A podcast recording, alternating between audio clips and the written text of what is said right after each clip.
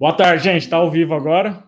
Hoje a gente vai ter o prazer de ter aula com o professor Caio, um grande amigo já, meu dentista, né? E a gente teve uns probleminhas aqui na internet, caiu completamente e, e, ainda bem que voltou, porque eu fiquei com medo de não dar certo, a gente ia ter que gravar, né? E, mas deu certo. Então vou passar a palavra para o Caio. Qualquer coisa vocês perguntam no chat, eu vou estar tá aqui. Né, o Caio não está conseguindo a, a, é, ver. Ele vai. Você, o chat você está conseguindo ver, né, Caio? Agora não. Não? O chat não? Não. Não, mas daí eu fico monitorando aqui qualquer coisa. E aí. Uhum. Ah, tem, tem como você colocar comments aí? Vê se. Deixa eu ver. Do aqui. lado direito. Deixa eu ver se tem. Mostrar, mostra de tela, opção de seta, terminar Ah, não, não vê, né? É verdade, é. Não. não, mas de qualquer coisa eu fico monitorando aqui, de boa. Perfeito. Então é isso aí, Caião. Boa aula. Obrigado pela parceria de sempre. Imagina. E vamos aproveitar para direcionar os estudos para a Pere aí, que o Caio é fera. Imagina. Eu que agradeço o convite mais uma vez, Darcião. Você sempre confia no meu trabalho e a gente se esforça bastante para tentar corresponder à altura. Show de bola. Tá bom. Pessoal, tudo bem com vocês? É, o Darcio já me apresentou, complementando a apresentação. Eu sou o Caio César Cremonini, sou especialista em periodontia, sou especialista em plantodontia, mestre e doutor em periodontia pela USP, professor da Universidade 9 de Julho, professor de cursos de pós-graduação aqui em São Paulo e Mato Grosso. É, vou falar um pouquinho para vocês, e sou professor aqui do CD Concurso, na verdade, desde 2016. E eu queria falar para vocês sobre a pério, né, e, e, alguns, alguma coisa sobre implantodontia, para que vocês tomem uh, rumo correto, né, e, e entenda como se, se desvi... Como, que palavra eu posso dizer? Como você pode se... Uh, organizar no sentido de estudos para que consiga entender e escapar das famigeradas pegadinhas de concurso. Então vamos lá, a gente vai falar um pouco mais de histologia no começo, que é algo que cai bastante. Vamos para a parte clínica, é, envolvendo a parte de microepidêmio e diagnósticos e parâmetros clínicos periodontais. Tá? Então, primeiramente, anatomia e histologia do periodonto. A gente sabe que a gente tem dois tipos de periodonto: o periodonto de proteção e o periodonto de sustentação, sendo o periodonto de proteção a gengiva propriamente dita, que é subdividida em gengiva marginal livre, gengiva inserida e gengiva interdental. E nós temos uh, o periodonto de sustentação é, separado por cemento radicular, ligamento periodontal e osso alveolar. Então, primeira questão, né? É, após a fase de capuz, no processo de odontogênese, vários componentes no germe dentário podem ser identificados. A condensação periférica do ectomesênquima nessa fase denomina-se folículo ou saco dentário e é responsável pela formação do cemento. O folículo e o saco dentário, dentário são componentes que dão origem ao periodonto de sustentação. Por isso que a gente fala que o cemento não faz parte do dente, porque ele tem uma, uma embriologia única, né, separada.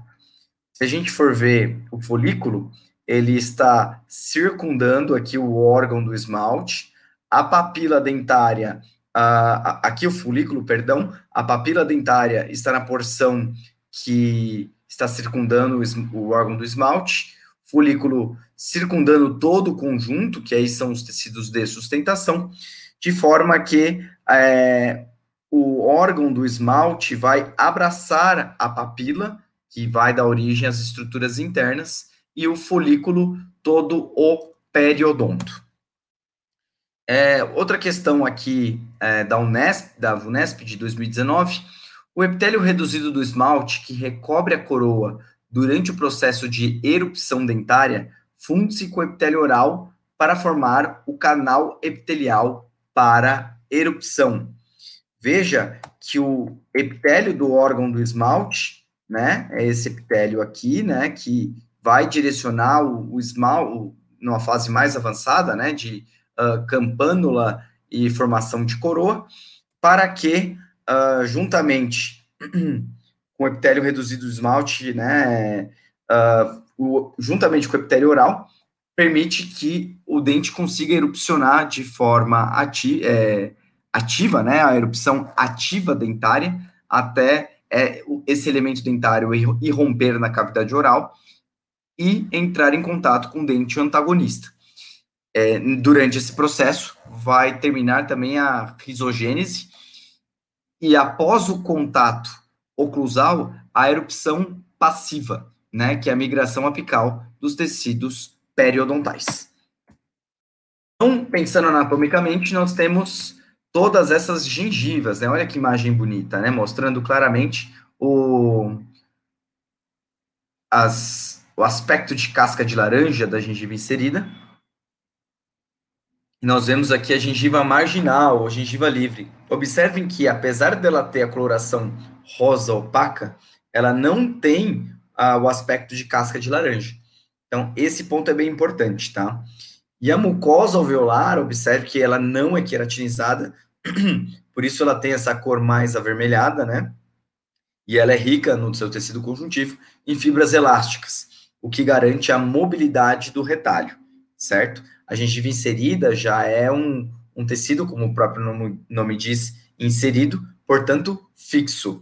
E aqui nós temos a papila gengival ou interdental, que preenche o espaço interdental.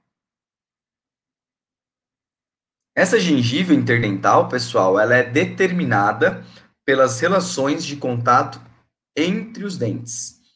Então, nós temos o ponto de contato um pouco mais para incisal, né? No caso dos dentes posteriores, terço médio para oclusal. Essa gengiva preenche todo o espaço, né? Na região anterior, esse ponto de contato depende da, da anatomia do dente, né, e também da anatomia do periodonto. Por isso que é determinada pela relação dos pontos de contato, pela largura da superfície proximal, pelo contato da junção esmalte-cemento.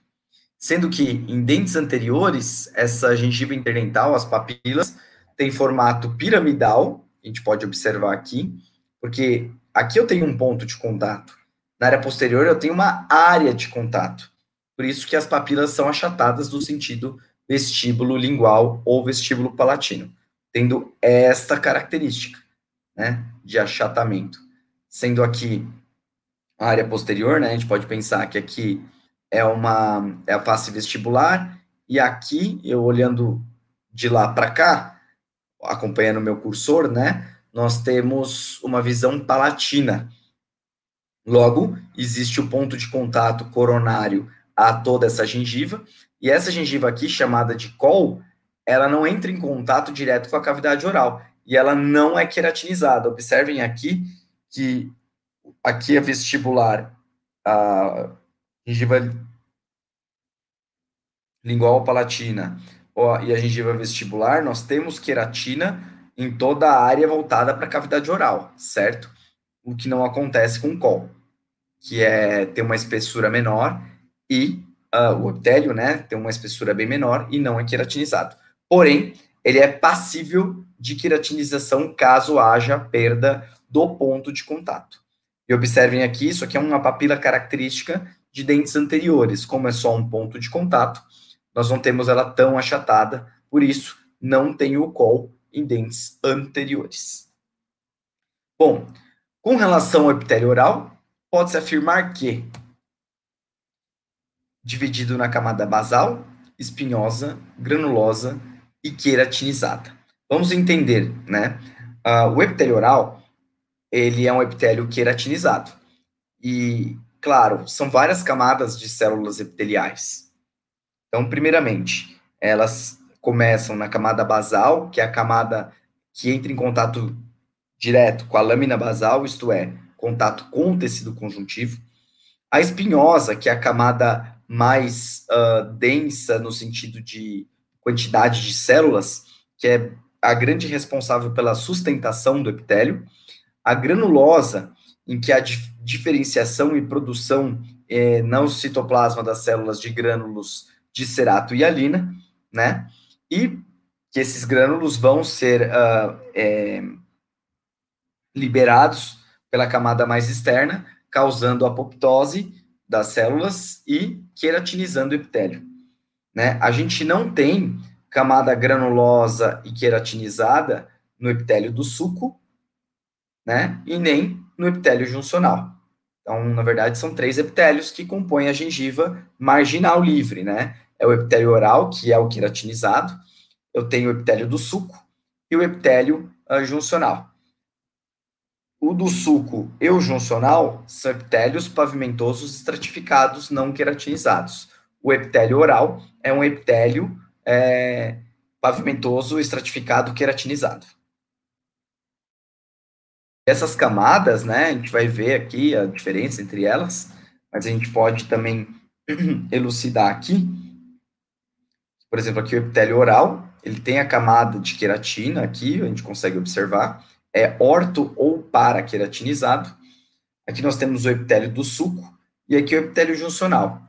Entre células, a adesão né, das células epiteliais, que são células justapostas, é promovida pelos desmossomos, que são proteínas expressas na membrana citoplasmática das células.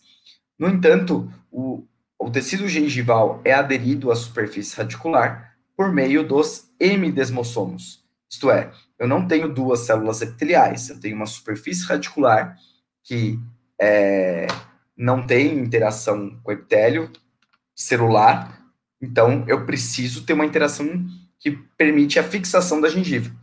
E isso é através do epitélio juncional e da inserção conjuntiva, certo? Isso no tecido gengival. Voltando aqui, né, o pavimentoso estratificado queratinizado, que eu havia comentado com vocês, o que acontece? Aqui nós temos as tecidos com tecido conjuntivo, a gente vê esses, essas projeções uh, do conjuntivo aqui no epitélio pelo artefato de técnica, né, pela inclinação que foi feito o corte histológico. Então, no fundo, isso aqui tem um contato direto com todas essas estruturas. Então, nós temos aqui vários fibroblastos no tecido conjuntivo. A nutrição desse epitélio se dá pelo conjuntivo, que é um tecido vascular. O epitélio é avascular. Nós temos células aqui da camada basal. Essas células, elas estão é, justapostas, aderidas uma à outra, em contato direto com uh, o tecido conjuntivo. Logo depois, nós temos a camada espinhosa, que é a camada de maior densidade celular, né? A gente tem grande quantidade de células epiteliais, né? Conforme essas células migram para a parte externa, né? Saindo da camada basal, existe uma, né? A partir da camada basal, as células se duplicam e se diferenciam, né? Para migrar para outras camadas. Diferenciação celular é quando a célula muda de forma e função né? E nesse caso ela tem um papel migratório. Ela migra aqui da camada basal para a camada espinhosa, onde ela tá maior, tem um maior volume, maior tamanho celular. Novamente, ela migrando para a parte externa, observem que na periferia das células eu tenho grânulos, esses grânulos de cerato e alina. Conforme eu, essas células vão migrando ainda mais para a porção externa, elas sofrem apoptose liberam queratina e muitas delas ficam aprisionadas. Isso é a camada córnea, né, do epitélio gengival. No caso, epitélio oral, né, epitélio gengival oral. Bom, o tecido epitelial da gengiva é considerado uma barreira mecânica e fisiológica durante, é, durante atuante na defesa do hospedeiro. O tipo de epitélio gengival que está em íntimo contato com o dente localizados na região entre a base do suco e a junção esmalte-cemento, é dominado de, bom, íntimo contato com o dente, então ele adere ao dente. O epitélio do suco não adere ao dente, apesar de estar voltado para o mesmo, né? Então, esse seria o epitélio juncional. tá? Então, nós temos várias camadas, né? Lembrando, camada germinativa ou basal, olha só o formato das células, como é diferente, né? A camada granulosa, ó, eu tenho grânulos de querato e alina, e finalmente a camada córnea ou queratinizada, que é a porção externa. Observem que a camada basal tem um direto contato com o tecido conjuntivo, né? E existem projeções do epitélio para o conjuntivo que nós chamamos de interdigitações. As projeções do conjuntivo para o epitélio se chamam papila de, do tecido conjuntivo. Alguma dúvida aí, Darcio? Tá tudo tranquilo por enquanto? Bom, continuando, é... com relação ao epitélio juncional, pode-se afirmar que promove a inserção da gengiva no dente? Sim. É interessante. Vamos ver a outra questão. É descontínuo com o epitélio oral? Descontínuo? Bom, tem duas formas de você interpretar essa questão. O epitélio oral, ele é contínuo com o epitélio sucular, que é contínuo com o epitélio juncional. Então, assim, é, contínuo seria mais interessante, mas dá margem para interpretação.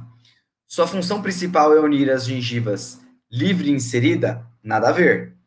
Liga o cemento ao osso alveolar? Nada a ver. Reveste o suco gengival?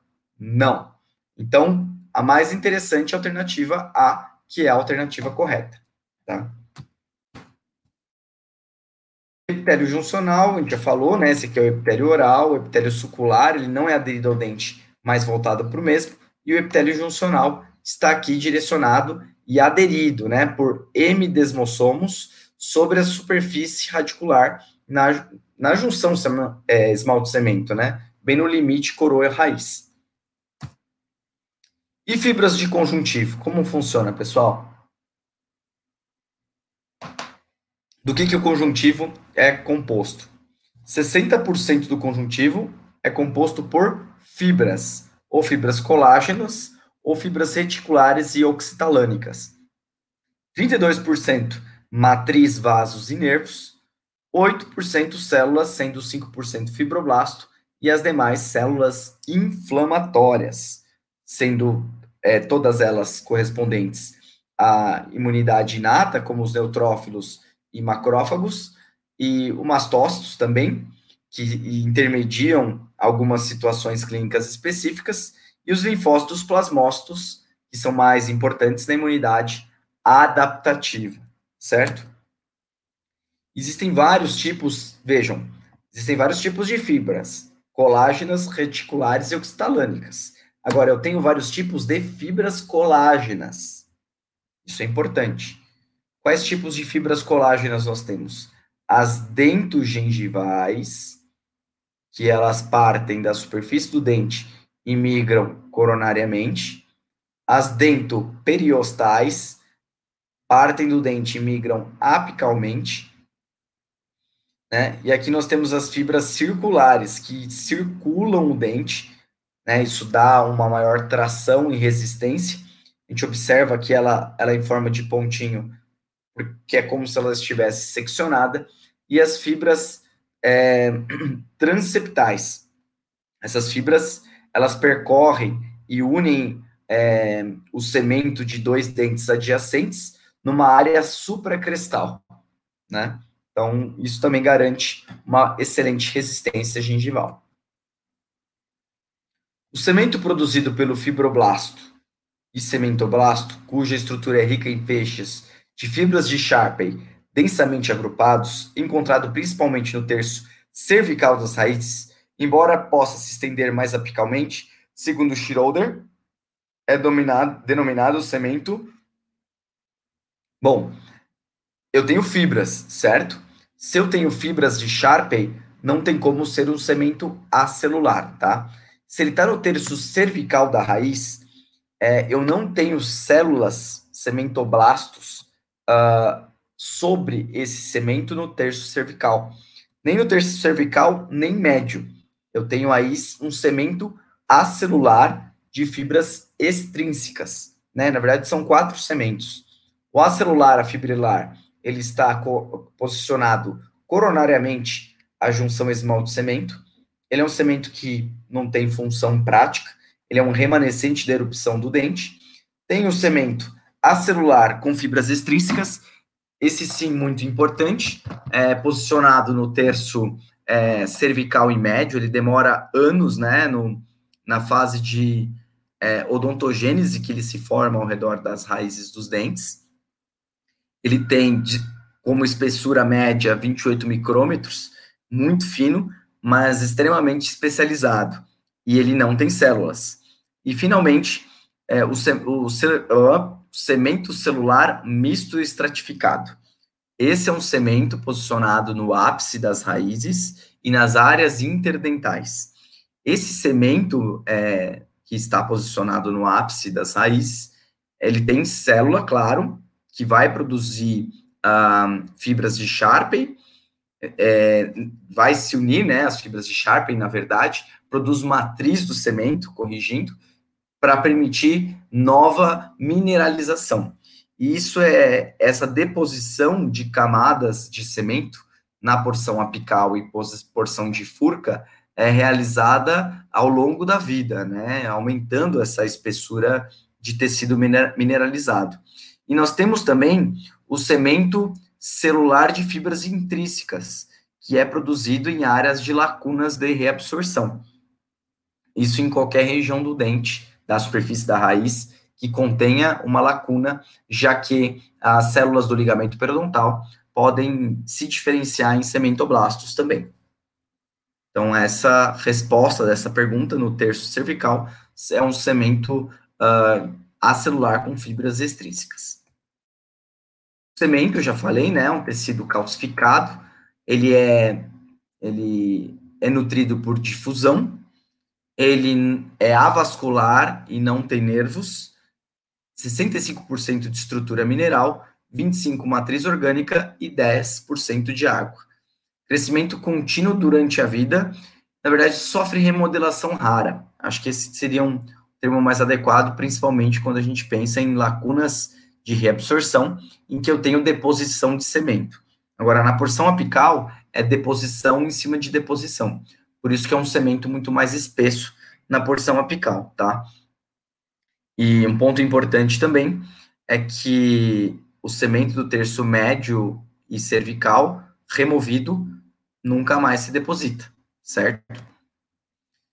Removido, digo, mecanicamente. Tem o primário acelular, né, que foi o que eu falei agora há pouco, já adiantei essa parte da teoria, uh, formado juntamente com a erupção do dente, da raiz e erupção do dente, bem organizado, formação lenta e pouco espesso, presente nos dois terços coronários da raiz, com principal função de ancoragem e apenas fibras extrínsecas. A gente consegue observar aqui o ligamento periodontal, o osso alveolar e aqui o, o cemento acelular de fibras extrínsecas aqui, ó, cobrindo a superfície. E aqui já temos a dentina. Então, o cemento está bem nesse inter, é, é, nessa face intermediária entre raiz e ligamento periodontal. Cemento secundário ou celular, ele é formado após a erupção do dente devido às adaptações funcionais. Ele é irregular, tem formação rápida e grande espessura, presente no terço apical da raiz, também na furca, tá? Pode conter fibras de Sharpe, que aí são as fibras extrínsecas, corrigindo o que eu havia dito, e fibras intrínsecas, que é o que garante a deposição do cemento pelos cementoblastos que vai garantir a deposição e aumento das espessuras. Então, a gente pode ver aqui o ligamento periodontal, aqui um cementócito, né, presente, e aqui um cemento misto uh, estratificado, né. Cemento celular misto estratificado. Esse cel celular misto estratificado é um, é, os cementoblastos, eles ficam aprisionados na matriz, que a gente pode ver aqui o cementoblasto que está diretamente relacionado ao ligamento periodontal. Esse cementoblasto, cementoblasto ele produz a matriz, certo? Ele é aprisionado dentro dessa matriz, sendo aí um cementócito, tá? Aqui nós temos fibras, né, de colágeno, fibras intrínsecas, né? É, e aqui o cemento misto estratificado, cemento celular misto estratificado. Então, aqui nós temos as fibras extrínsecas, que são as fibras do ligamento periodontal, que nós podemos observar aqui, se inserindo no cemento, e as fibras intrínsecas, que é essa matriz produzida pelo uh, cementoblasto aprisionado, transformando-se em cementócito. E esse cemento, ele, o celular de fibras intrínsecas, né, uh, ele, ele é reparador, presente nas lacunas de reabsorção, tem os cementócitos presentes, nós temos aqui um cemento uh, celular de fibras intrínsecas, em áreas de lacunas de reabsorção, e ele não possui fibras de Sharpe, então ele não tem fibras extrínsecas, né? E bom, nós temos também as fibras do ligamento periodontal, pessoal. Essa, esses conceitos histológicos são bem densos. Peço para vocês terem um pouco de paciência, que é normal mesmo ter esse nível de densidade. Então a gente tem as fibras da crista alveolar, que se projeta do cemento para a crista em direção apical, resistindo ao movimento de extrusão. As fibras horizontais, que projetam-se, que nós, elas estão aqui, né? Logo apicalmente as fibras da crista, projetam-se do cemento ao osso alveolar em direção horizontal, existe um movimento de lateralidade e inclinação. Oblíqua, projeta-se do cemento ao osso, nós temos aqui nessa essa situação. Apical, projeta-se do ápice ao osso alveolar, existe a, a movimento de extrusão, e interradicular, projeta-se do cemento ao osso. E presente em dentes multirradiculares, resiste à lateralidade. Então, essa questão do conceito da inclinação da fibra, fibra e a sequência de cada uma delas é, é um processo de muitas leituras para a gente decor, decorar. Então, basicamente, grupo da crista, horizontal, oblíquo e apical. Observem que as fibras do grupo oblíquo têm uma inclinação exatamente oposta ao da crista. Se a crista é a extrusão, a oblíqua intrusão. Então, é, é, exatamente a função oposta a cada uma delas, até porque cada uma tem um direcionamento. Então, esse é um link legal para a gente fazer uma relação. Osso alveolar, parte maxila e mandíbula que foram, formam, né, e dão suporte aos ossos, ao, ao elemento dentário.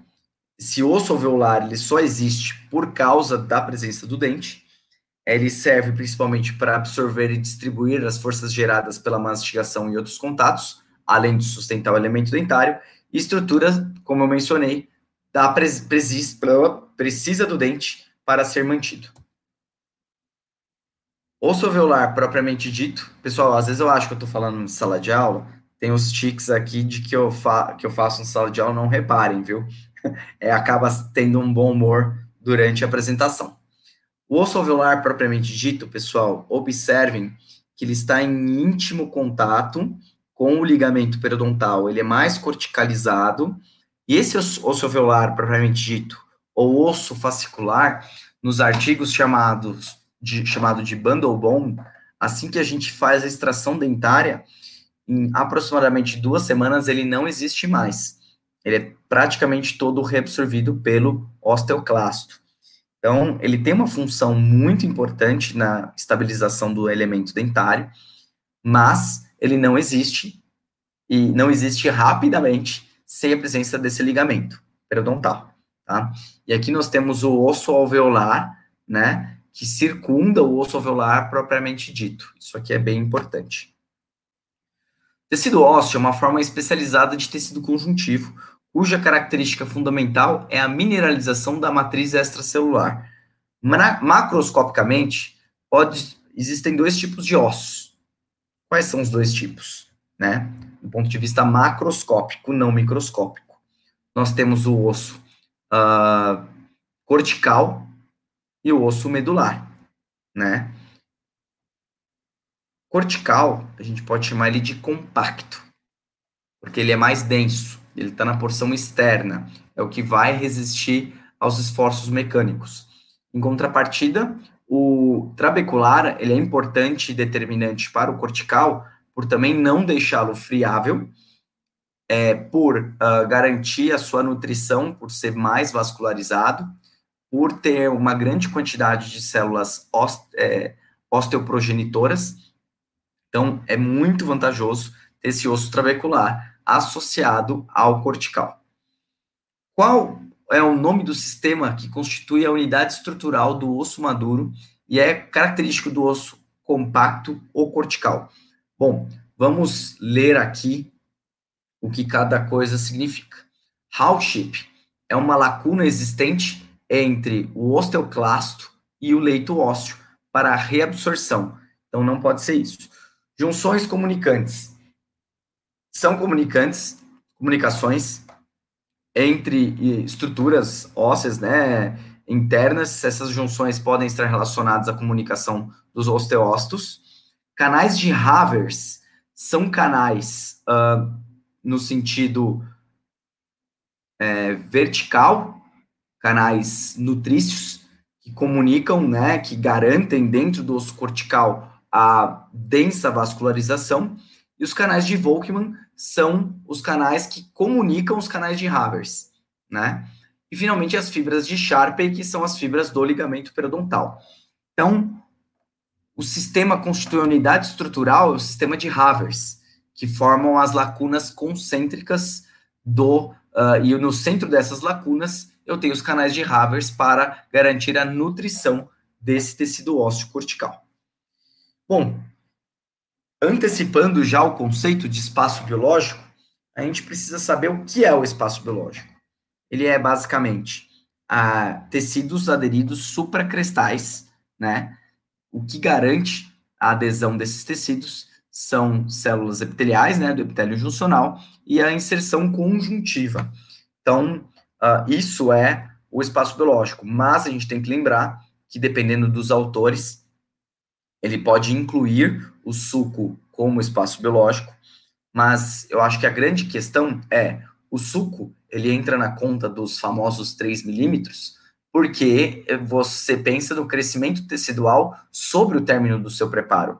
Apesar desse tecido não estar aderido à superfície do dente, é, ele vai ficar, o, o, preparo de uma prótese, por exemplo, vai ficar numa área intrasucular, para mascarar os limites, né, das estruturas da prótese.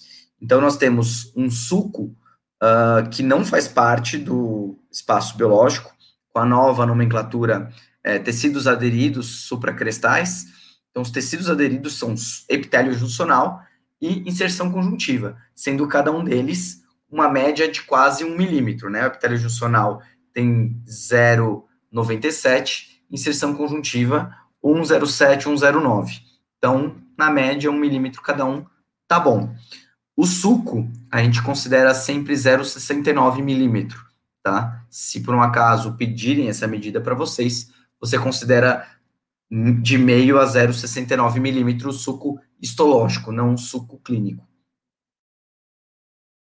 Então, lembrando, né, que é o suco histológico. A profundidade clínica de sondagem, né, clinicamente, pode chegar de 1 a 3 milímetros numa situação compatível à saúde.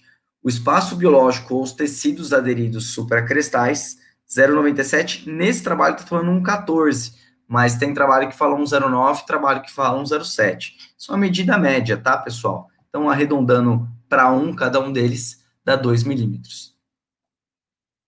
Como regra geral, para aumento da estrutura radicular sadia com objetivos restauradores, é, nos procedimentos cirúrgicos há necessidade de se manter um mínimo de estrutura radiculada supraoveolar.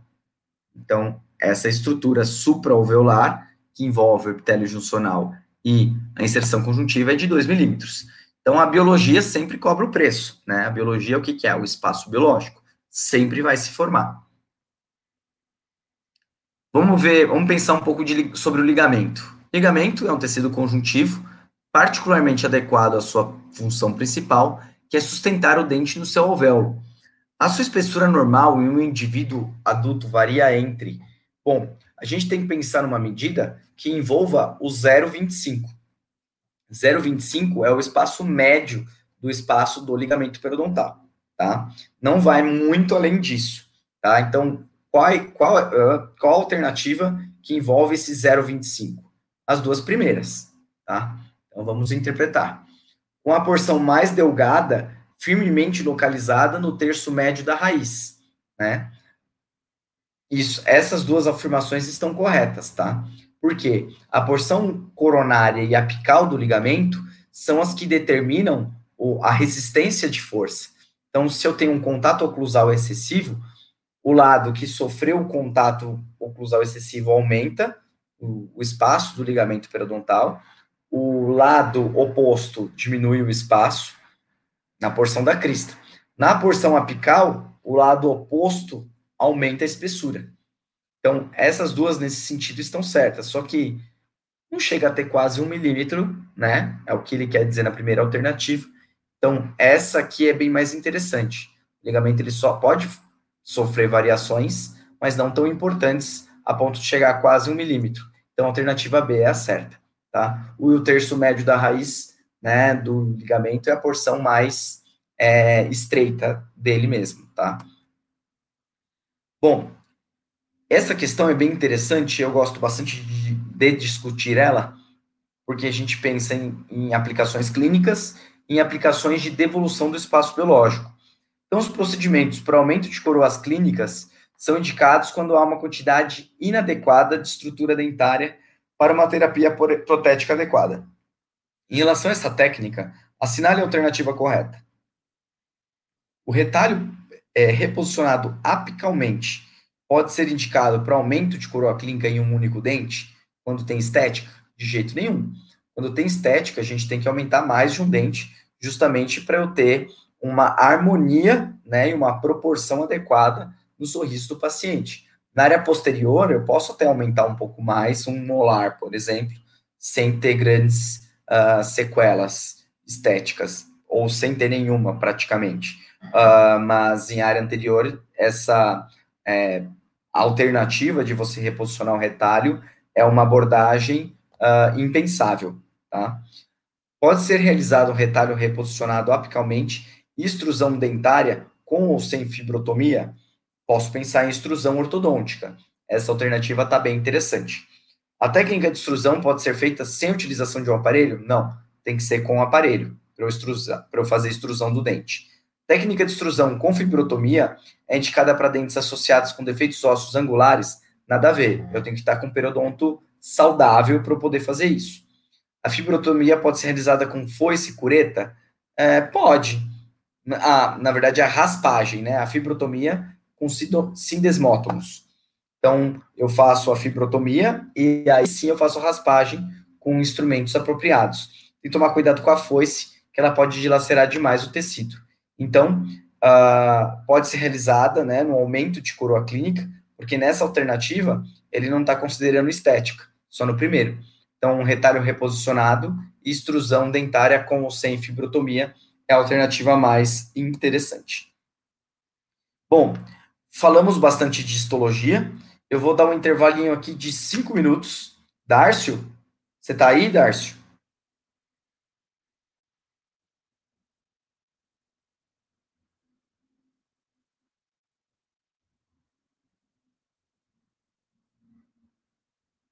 Dárcio?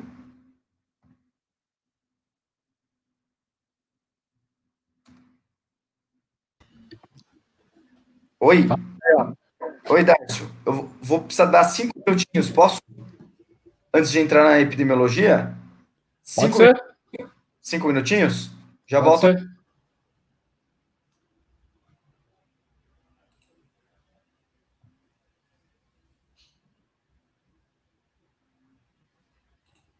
Temos é, ao pessoas ao vivo aí, Darcio? Tem, tem. Não tem muita gente, mas tem. Tem um pessoalzinho. Tá. Você me dá cinco minutinhos só? Tranquilo. Só. Só na hora. Oi, tô ouvindo, tô ouvindo. Só na hora que for a, apresentar, se der para você ficar um pouquinho mais perto do, do computador, Caio. Tá bom. Para aparecer melhor você, a sua, a sua figura. Putz, aí vou. Cinco minutinhos, Darcy. Combinado, fechou.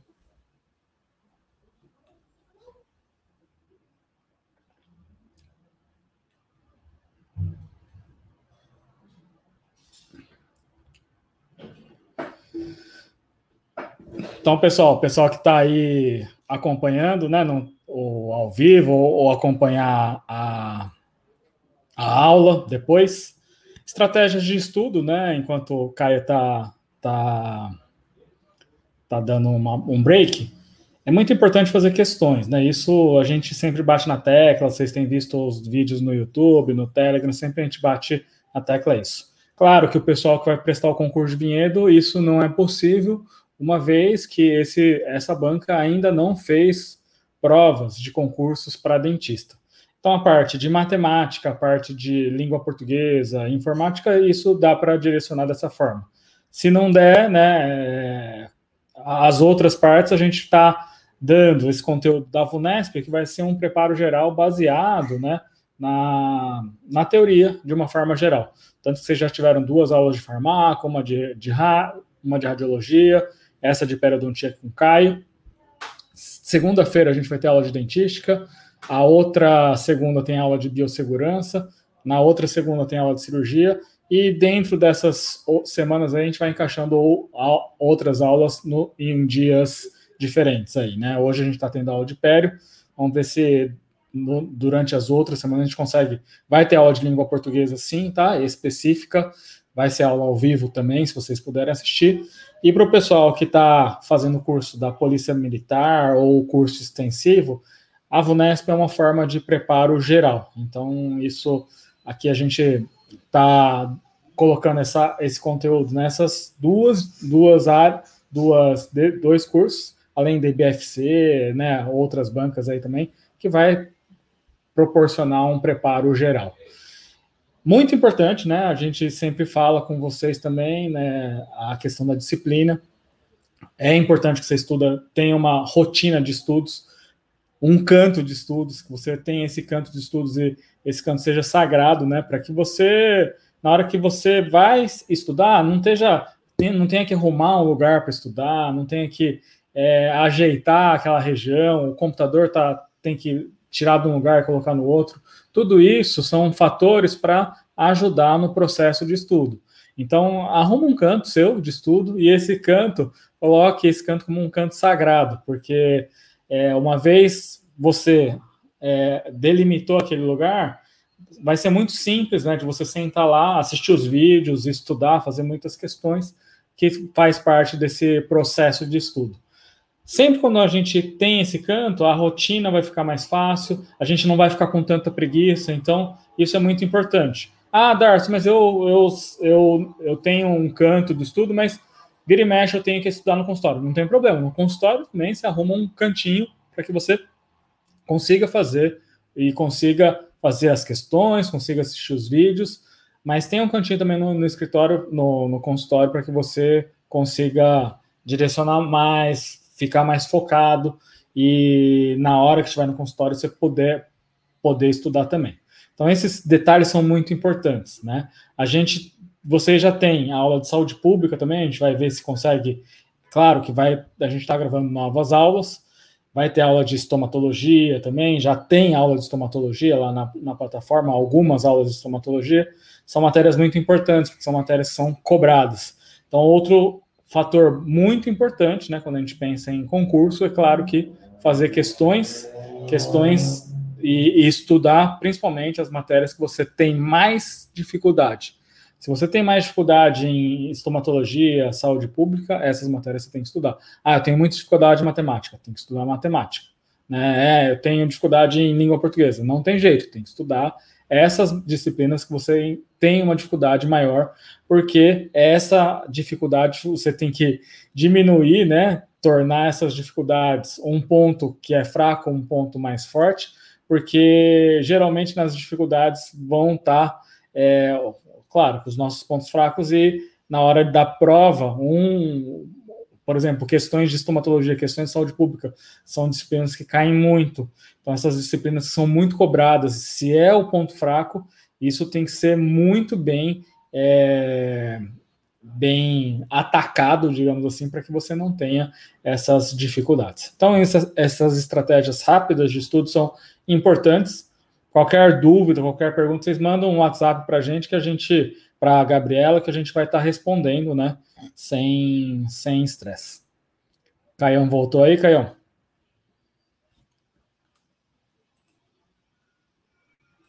O cara.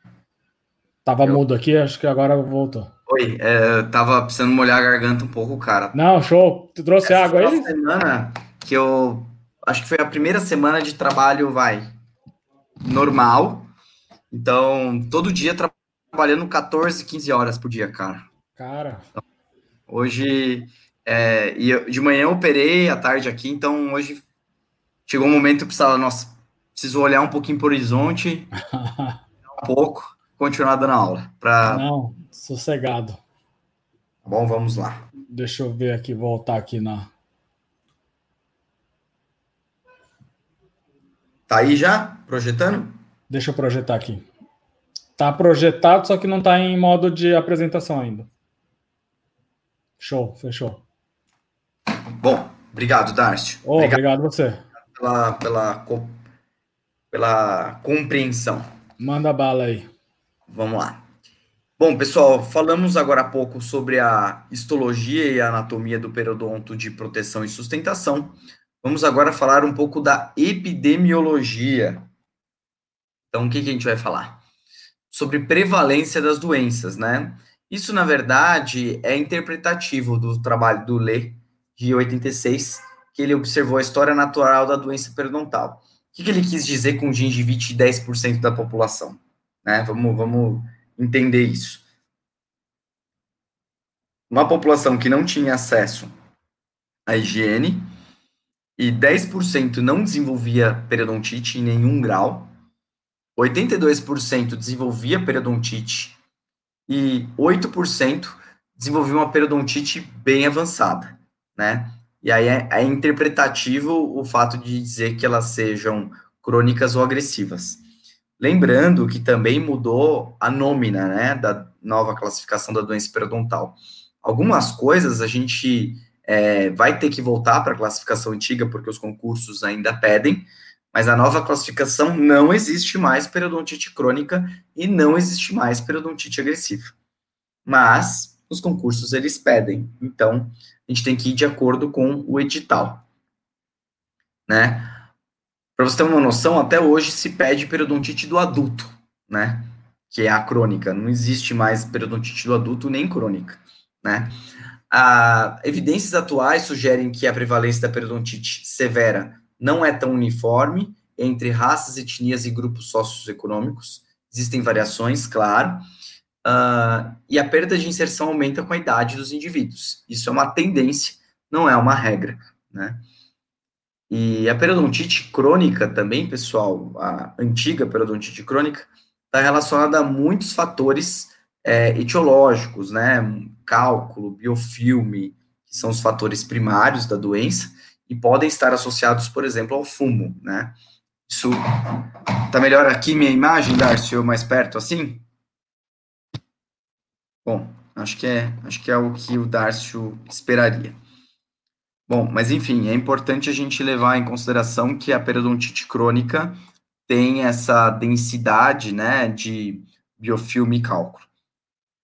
E a periodontite de crianças e jovens, ela pode ser localizada ou generalizada de acordo com a antiga classificação. Hoje em dia, a gente chama de periodontite padrão molar e incisivo, que aí pode afetar crianças e jovens, né? que é, que é a antiga periodontite agressiva, baixa frequência, né, e maior frequência em mulheres, e pacientes negros a prevalência é um pouco maior em relação a pacientes de outras etnias, tá bom? Então, existem também, pessoal, índices para eu realizar uh, direcionamentos, né, indicação de tratamento. Então, a gente pode pensar no índice da necessidade de tratamento periodontal da comunidade. Ou a gente pode pensar no PSR, né? Que é o termo em inglês Probing Screening Record. Esse termo, né, é o que é utilizado pela Organização Mundial de Saúde, que varia de 0 a 4 e eu classifico de acordo com o sextante. Então, eu uso a sonda WHO ou OMS, que é aquela sonda que tem uma esfera na ponta, marcação de 3,5 a 5,5 milímetros, né? Aquela marcação contínua. Então, aí eu classifico o sextante e ponho sempre o pior código por cada sextante. Então, código 0, quando não tem sangramento a sondagem. Código 1, um, não tem bolsa, mas tem sangramento, a sondagem. Código 2, não tenho bolsa e tenho fator que retém placa, como cálculo, cálculo, restauração em excesso ou uma cárie na cervical. Código 3, tenho bolsas de 4 a 5 milímetros, isto é, a, par, a faixa contínua está parcialmente visível. E o código 4, bolsa maior que ou igual a 6, isto é, toda a faixa contínua não visível. Então, vamos lá. Paciente de 35 anos de idade procurou o serviço odontológico relatando que, ao utilizar o fio dental, observava sangramento gengival. O cirurgião dentista, ao examinar a paciente, utilizou o índice comunitário das necessidades de tratamento. Em relação ao princípio desse índice, assinale a alternativa correta. A dentição é dividida em quadrantes? Não, é em sextantes. A divisão é em sextantes. Isto é, sextante A, né, que é do 14 ao 18, o B do 13 ao 23, o C do 24 ao 28, o D 34 ao 38, o E 33 ao 43 e o F 44 ao 48. A necessidade de tratamento é registrada quando todos os dentes estão presentes no quadrante, não necessariamente, né? Você pode ter um outro, outros dentes, enfim, na cavidade oral que necessita de tratamento periodontal sem que sejam aqueles dentes ausentes.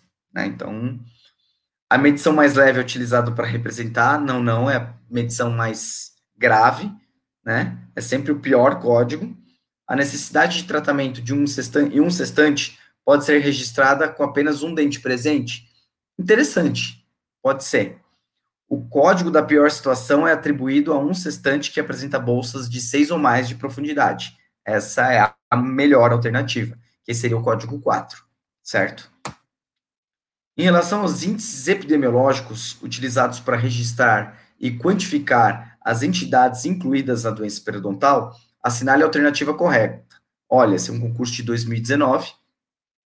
O índice periodontal expressa a porcentagem de locais que apresentam doença e mede em milímetros a média de perda de inserção. Hum, vamos ver a próxima. O índice gengival tem o propósito de avaliar a gravidade de gengivite e sua localização em quatro sítios possíveis. Aí, no caso, índice, alguns índices gengivais levam em consideração seis sítios, tá? Né, por dente.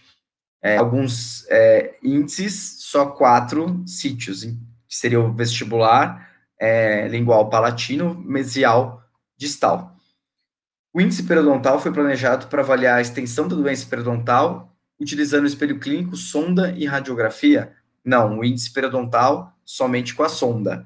Tem, esses índices pessoais, pessoal, têm um objetivo de ser prático, né? Tem o objetivo de ser direto ao ponto. Olha, tem essa perda de inserção, vou classificar o índice periodontal.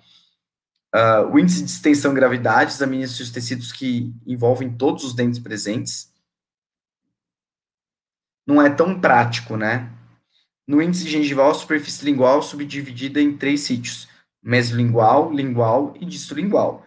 Interessante, mas a alternativa correta, aí a gente ficaria entre os dois, né?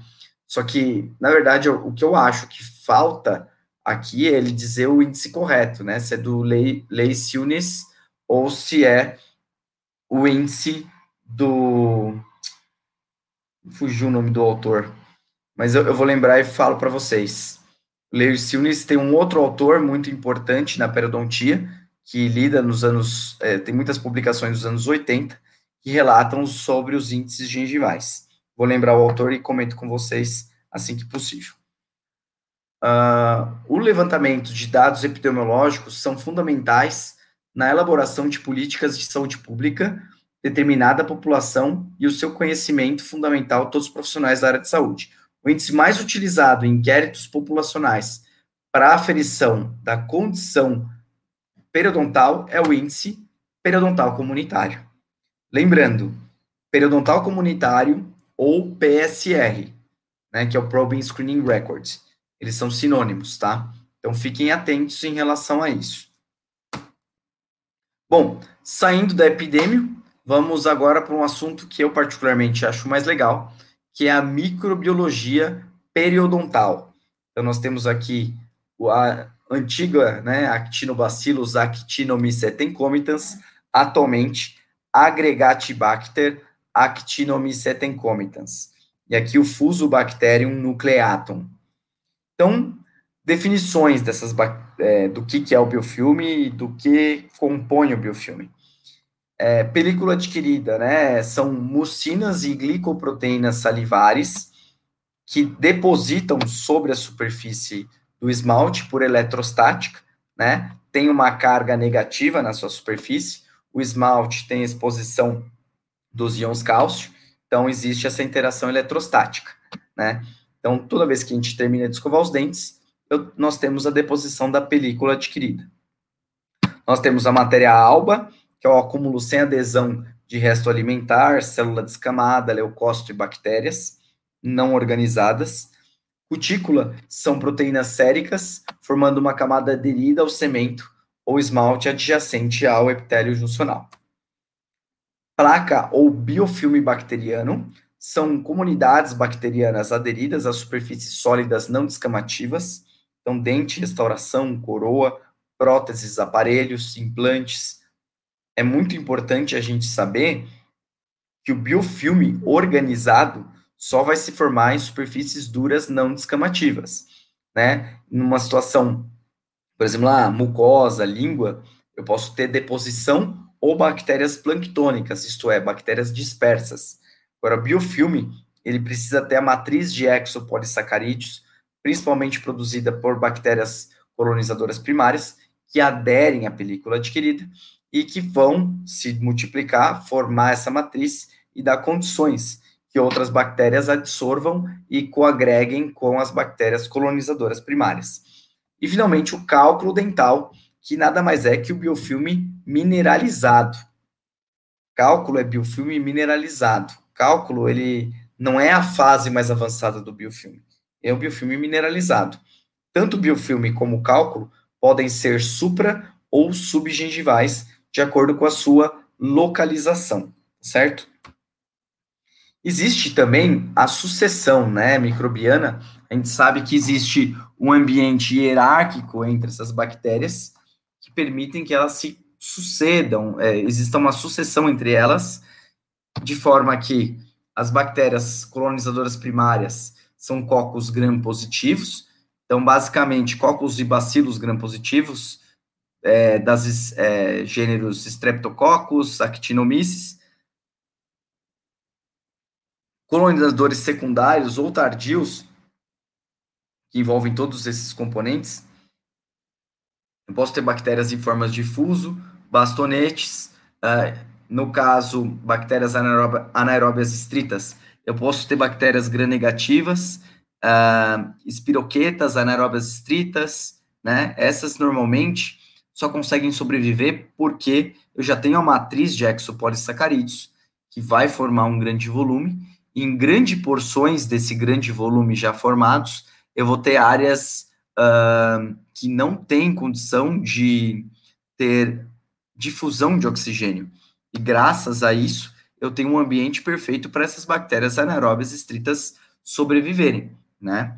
Então, lembrando que o aeróbio vive em ambiente com oxigênio, tem os capnofílicos, que são os anaeróbios facultativos, isto é, vivem com uma tensão de CO2 maior, né? A anaeróbia vive sem oxigênio, sobrevive sem oxigênio, e nós temos também os microaerófilos, que vivem em baixa tensão de oxigênio, tá? Então, existe uma tendência das bactérias aeróbias serem sacarolíticas e as bactérias anaeróbias serem bactérias proteolíticas.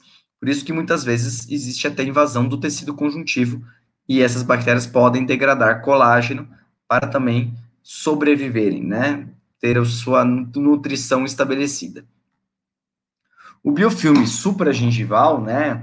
Gosto mais da nome na biofilme, porque sugere uma dinâmica.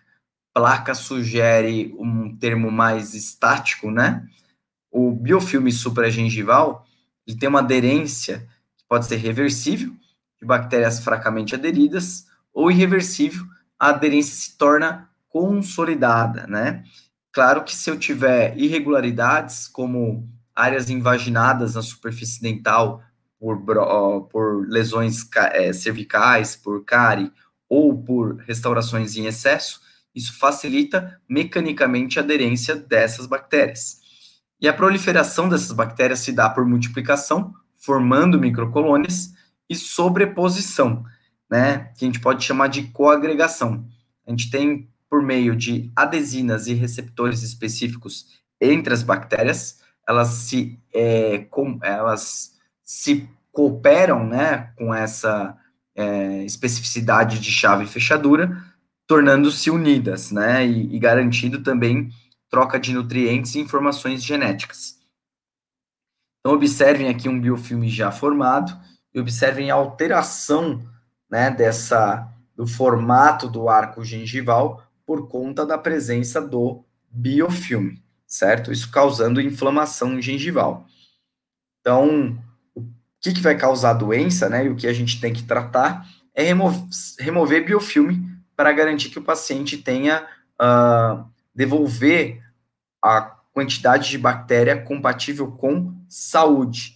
Isso é muito importante, tá? Então, é sempre natural esperado que a gente tenha uh, biofilme, a gente tenha bactéria na cavidade oral. Essas bactérias são oriundas da nossa cavidade oral. No entanto, eu tenho que ter uma quantidade de biofilme compatível, né? O biofilme ou e ou bactérias compatível com saúde. Se houver um desequilíbrio dessa quantidade de bactéria, eu vou ter uma disbiose, que sugere um desequilíbrio, né? Que a doença periodontal é uma doença desbiótica não transmissível, tá? Se você beijar na boca do seu uh, namorado, se você beijar a boca da sua namorada hoje, né, no dia dos namorados, né, hashtag S2, é, você vai ver que é, se eventualmente ele ou ela tiverem doença periodontal, ela não vai transmitir para você, mas ela vai te transmitir bactérias. Então, é, você higienizando, tá tudo certo, né? Então, mas o que eu recomendo fortemente é que se houver essa situação, é, a, o paciente que tem a doença seja tratado para controlar esse biofilme. Composição do biofilme supra, pessoal. 25% matriz microbiana, formado a partir de microorganismo do biofilme, saliva e exudato, polímeros extracelulares, que armazena energia e garante ancoragem, e carboidratos da matriz, frutanas e glicanas, nutrição e aderência. Então, esses dois componentes são os chamados exopolissacarídeos, que garantem a estabilidade desse, um, dessas bactérias contidas dentro do biofilme e também garantem nutrição, comunicação e transporte de nutrientes então, e também de catabólitos, bem como de informações genéticas. Olha como é importante a presença desses polímeros. O biofilme dentário é uma comunidade microbiana bem organizada e cooperadora, ó, de Presidente Prudente 2017, pessoal. O biofilme supragengival apresenta como característica a predominância de Hum, vamos pensar. Bactérias gram-negativas? Tem bactéria gram-negativa no biofilme supra? Tem, mas não é a predominante. Né? Eu detecto bactéria gram-negativa supra e subgengival. Agora, tem uma prevalência de bactérias gram-positivas, tá? Bactérias anaeróbias? Não. Cocos, bastonetes fila filamentosos e espiroquetas? Espiroqueta seria mais gram-negativo. Então, não. Espécies proteolíticas como fonte de energia, essas daí seriam bactérias gram-negativas, também não. Espécies com aderência menos pronunciadas à superfície dentária, hum, não. Então, aqui seria a mais adequada, cocos, bastonetes, filamentosos, piroquetas. Mais ou menos, pessoal. Eu concordo parcialmente com essa alternativa. Eu diria que seria cocos e bacilos, gram-positivos, seriam os predominantes. Não que eu não detecte, tá? As espiroquetas, mas isso aqui é passível de interpretação, tá? É uma alternativa que eu não gostei muito.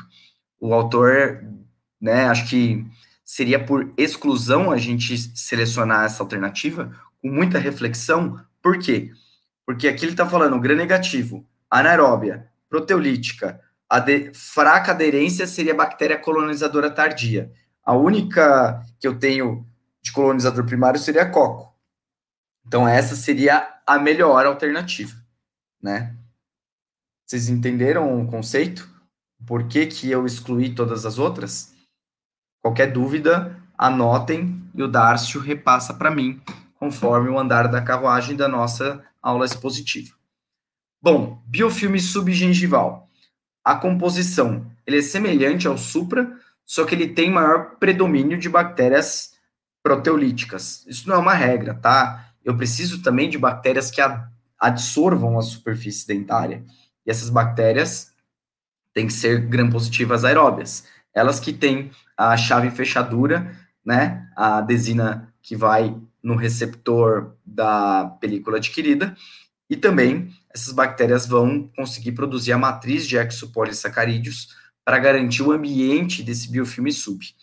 Então, a composição é semelhante à supra, né, adere à cutícula, né, que é aquela área, aquelas proteínas séricas que absorvem a superfície dentária.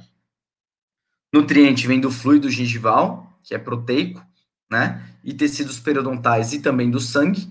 Na verdade, do fluido, o fluido ele é um filtrado sanguíneo, né, por isso rico em proteínas. Contém cocos gram positivos e negativos, filamentosos, espiroquetas e microorganismos flagelados. Então, observem que eu já tenho uma predominância e uma proporção de bactérias do complexo laranja e vermelho. Vamos falar deles daqui a pouco. Tá? Então, lembrando, o biofilme sub, a gente tem aqui a superfície radicular, aqui é toda a espessura do biofilme subgengival, e aqui é a parede óssea, parede da bolsa, né, que é a parede uh, mole da bolsa, que corresponde ao tecido gengival inflamado, em que a doença progrediu. Nós temos migração apical do epitélio juncional e reabsorção óssea. Nós vemos aqui zonas do biofilme. E observem que aqui, essa área aqui aderida à superfície do dente, é a área que vai garantir a adesão desse biofilme em como vamos iniciar a, a progressão né, do desenvolvimento deste biofilme.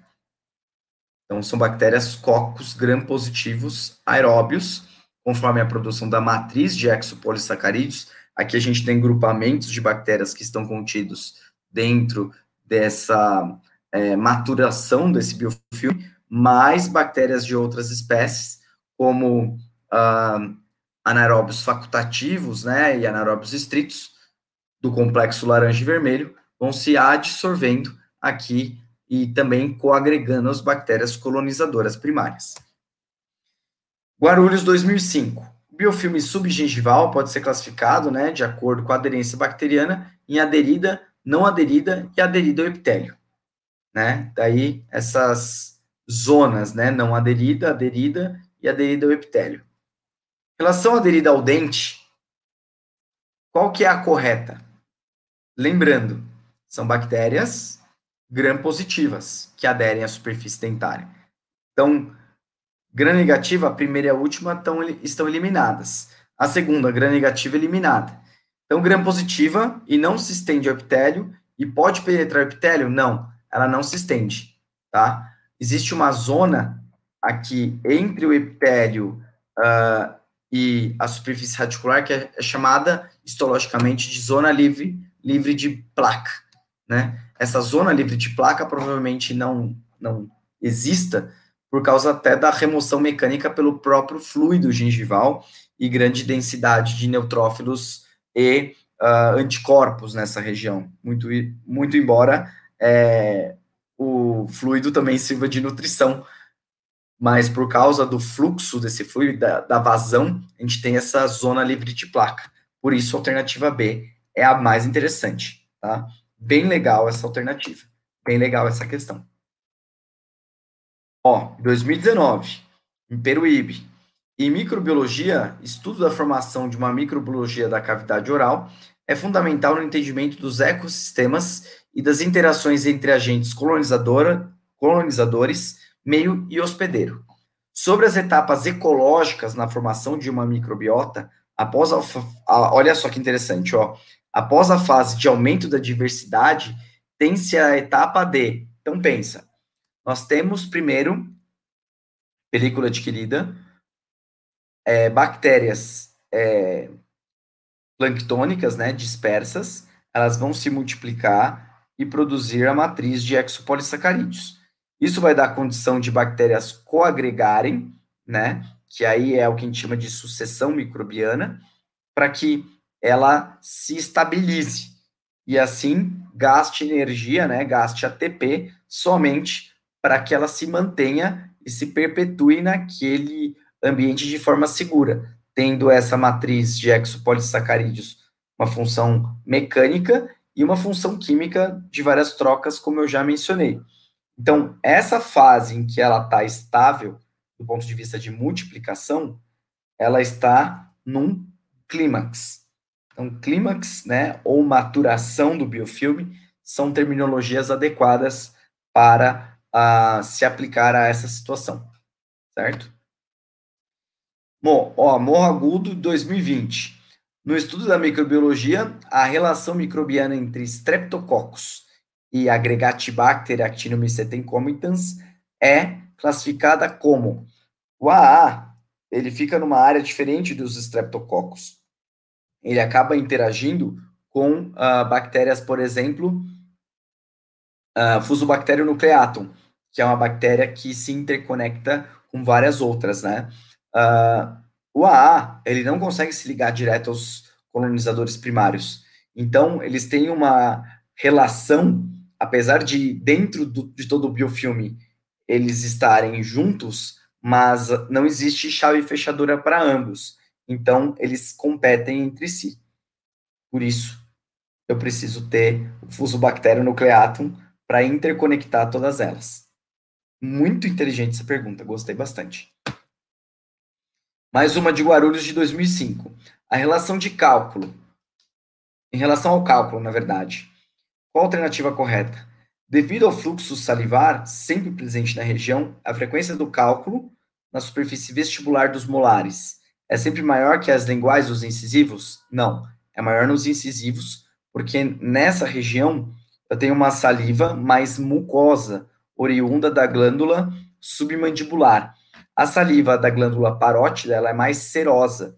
Então, a capacidade de formação de cálculo por conta dessa densidade de saliva é muito maior na lingual dos incisivos inferiores. Então, a A está errada. Apesar de localizado em posição coronária em relação à crista e, portanto, bem visualizado, os cálculos supra apresentam maior dificuldade para serem removidos em relação ao sub. Não, o sub ele demora muito mais para se formar, ele é muito mais mineralizado, ele é imbricado na superfície radicular, então é muito mais difícil. E ele e você não visualiza. Então ele tem tudo para ser mais difícil para ser removido. Então essa tá errada também. Cálculo gengival tem significância. Cálculo dental, né, pessoal? Esse termo gengival é muito ruim. Cálculo gengival tem. Parece que está nascendo um cálculo na gengiva. Nada a ver. Tem significância etiológica direta na doença periodontal. Indireta, pessoal, porque na verdade é a doença periodontal ela é biofilme dependente. O cálculo é o biofilme mineralizado. O cálculo permite que novo filme, é, biofilme adsorva e aí é, promova progressão da doença. O cálculo proporciona um nicho fixo para acúmulo continuado de biofilme superficial irritante e sua manutenção contra a gengiva. Muito interessante essa alternativa. Os cálculos são constituídos de elementos orgânicos e inorgânicos. O orgânico é a própria bactéria. Cliquei sem querer, já dei a resposta, mas sendo que esses últimos em menor proporção. Não, o inorgânico é, predomina sobre o orgânico. Então, a alternativa que eu achei a mais legal, realmente é a alternativa certa.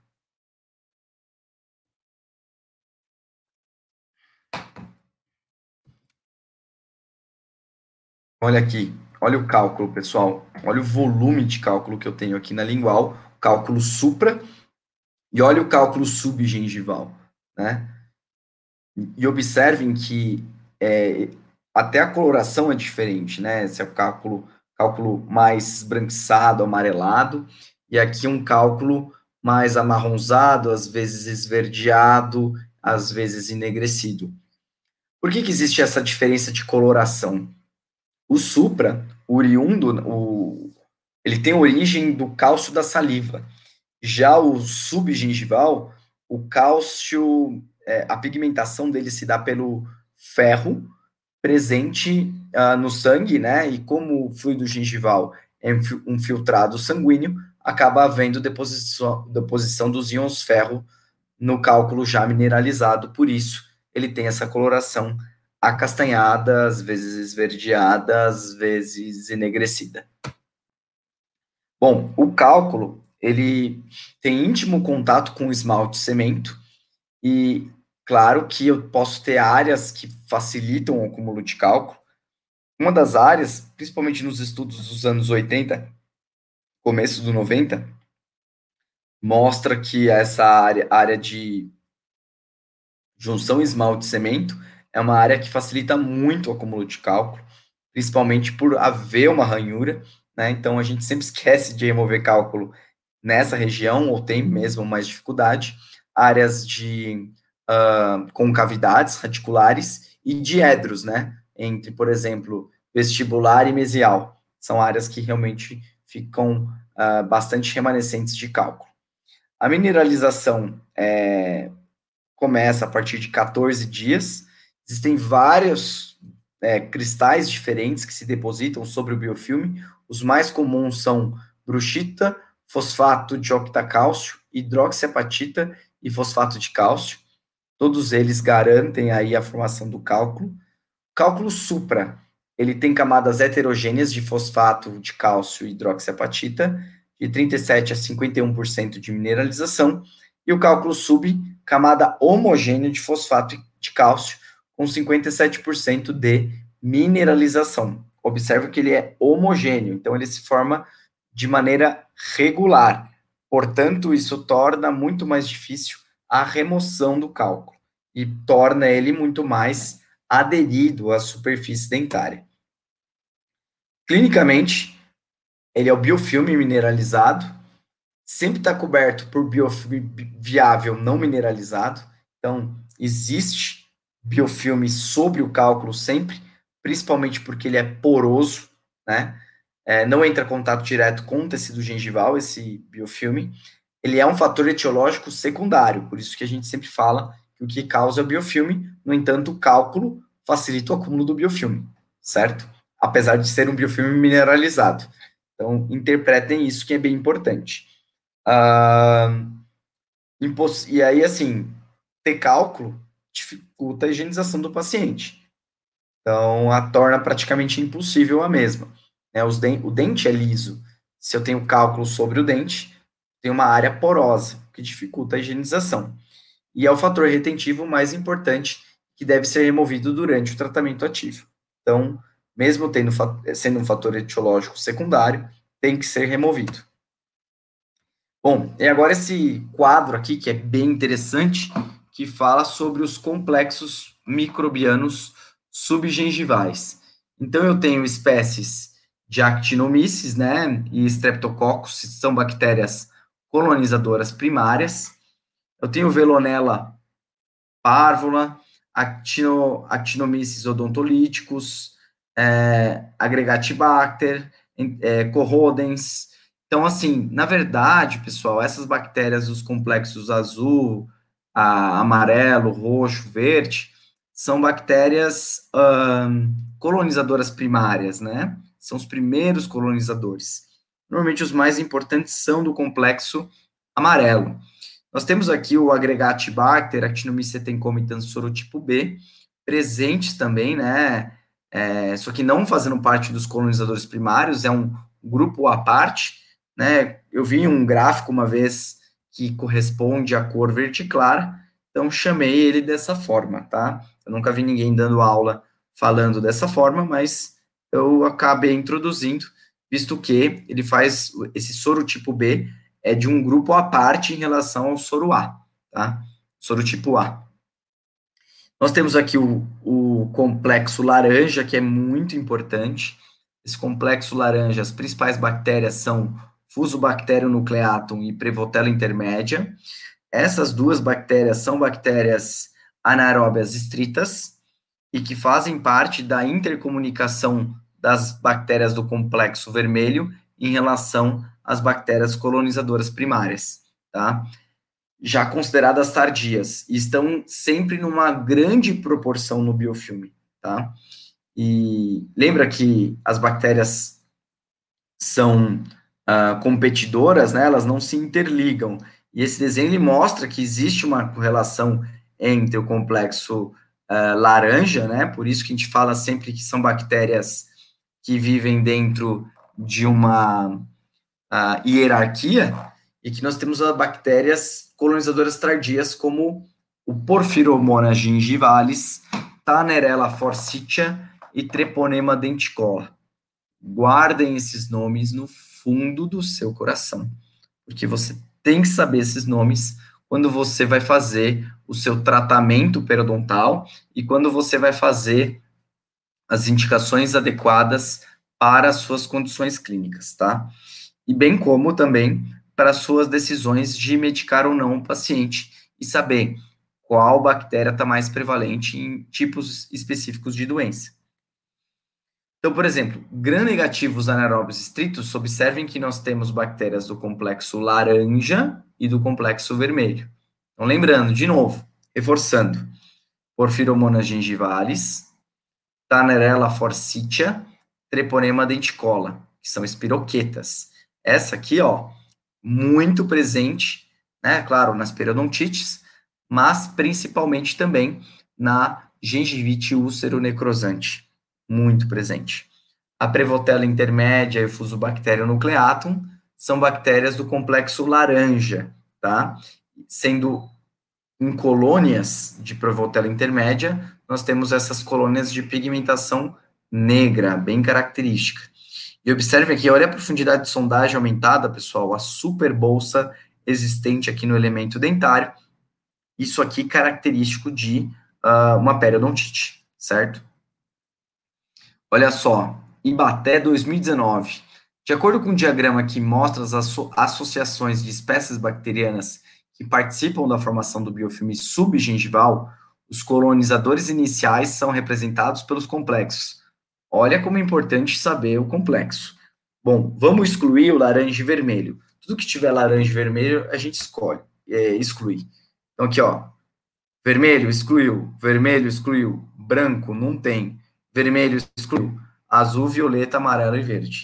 Essa aqui é a alternativa certa. Perceberam? Não existe complexo branco, ó. Certo? Esses aqui são os colonizadores primários. Então, tá vendo que é verdade o que eu falei, comprovado pela questão. Vários são os fatores que afetam o crescimento do, dos micro-organismos na cavidade oral. Com relação a esses fatores, assinale a alternativa que apresenta a, a informação correta. Bolsas periodontais com inflamação ativa apresentam temperatura mais elevada quando comparada à área saudável. Sim, porque inflamação, né? Dor, rubor, tumor, calor. Porém, esses aumentos relativamente pequenos não afetam a expressão dos genes bactérias. Sim, afeta sim, pessoal. Bactéria é um ambiente mais favorável para as bactérias se desenvolverem. Então, discordo. O potencial redox do fluido gengival é, aumenta durante a inflamação associada à gengivite, e valores ainda mais altos ocorrerão na doença periodontal avançada. Hum, redox, hum, não sou muito. Opa, eu já coloquei a alternativa certa sem querer, mas redox não, né? Acho que é, que é uma alternativa que a gente pode olhar com carinho. Persistência e a diversidade da microbiota bucal residente deve-se principalmente ao metabolismo dos nutrientes exógenos da dieta, e não por fatores endógenos. Não, um fator endógeno que nutre a bactéria. Então, isso eu discordo, tanto que a bactéria é proteolítica, principalmente por conta dos fluidos do, uh, do fluido gengival, das proteínas do fluido. O pH médio varia em, difer em diferentes locais da cavidade bucal do paciente se no pH mais alto, encontrado na mucosa, e menor no palato. Alternativa essa daí, X, pessoal. E o pH do suco pode ser uh, se tornar alcalino durante a resposta inflamatória do hospedeiro na doença, provavelmente como resultado do metabolismo. Essa realmente é a mais interessante, tá? Porque uh, é, eu posso ter maior concentração proteica, né, também de uh, proteínas do sistema complemento, tornando-se, né, mais alcalino por conta dessas proteínas, e isso dá origem, né, facilita o acúmulo do biofilme proteolítico. Por isso, essa alternativa é a mais interessante. Assinale a alternativa que apresenta o fator consistente, um fator considerado crítico que define a conversão de gengivite em periodontite. Hum, bem interessante, hein? 2017, Presidente Prudente. Persistência de bactérias periodontopatogênicas no suco é interessante, mas vamos ver as outras. Altos níveis de citocinas pró-inflamatórias? Sim. Baixos níveis de citocinas inibidoras de inflamação? Interessante também. Recrutamento seletivo de diferentes tipos celulares para o tecido periodontal? Interessante. Progressão do foco inflamatório em sentido apical, envolvendo epitélio juncional, ligamento e alveolar? Sim. Histologicamente, pessoal, o que acontece? Vamos ver, vamos pensar nas fases de inflamação. É, em todas as fases, eu vou ter é, migração de outras células, aumento das citocinas, isso também em gengivite. Agora, o que vai definir de gengivite para periodontite é migração é, apical do epitélio juncional e reabsorção óssea, tá? Que é envolvendo também o ligamento periodontal, invariavelmente, perda de sua estrutura. Então, por exemplo, nas fases de lesões gengivais, nós temos a lesão é, inicial, que eu começo a ter um pequeno infiltrado inflamatório, na presença, claro, sempre do biofilme.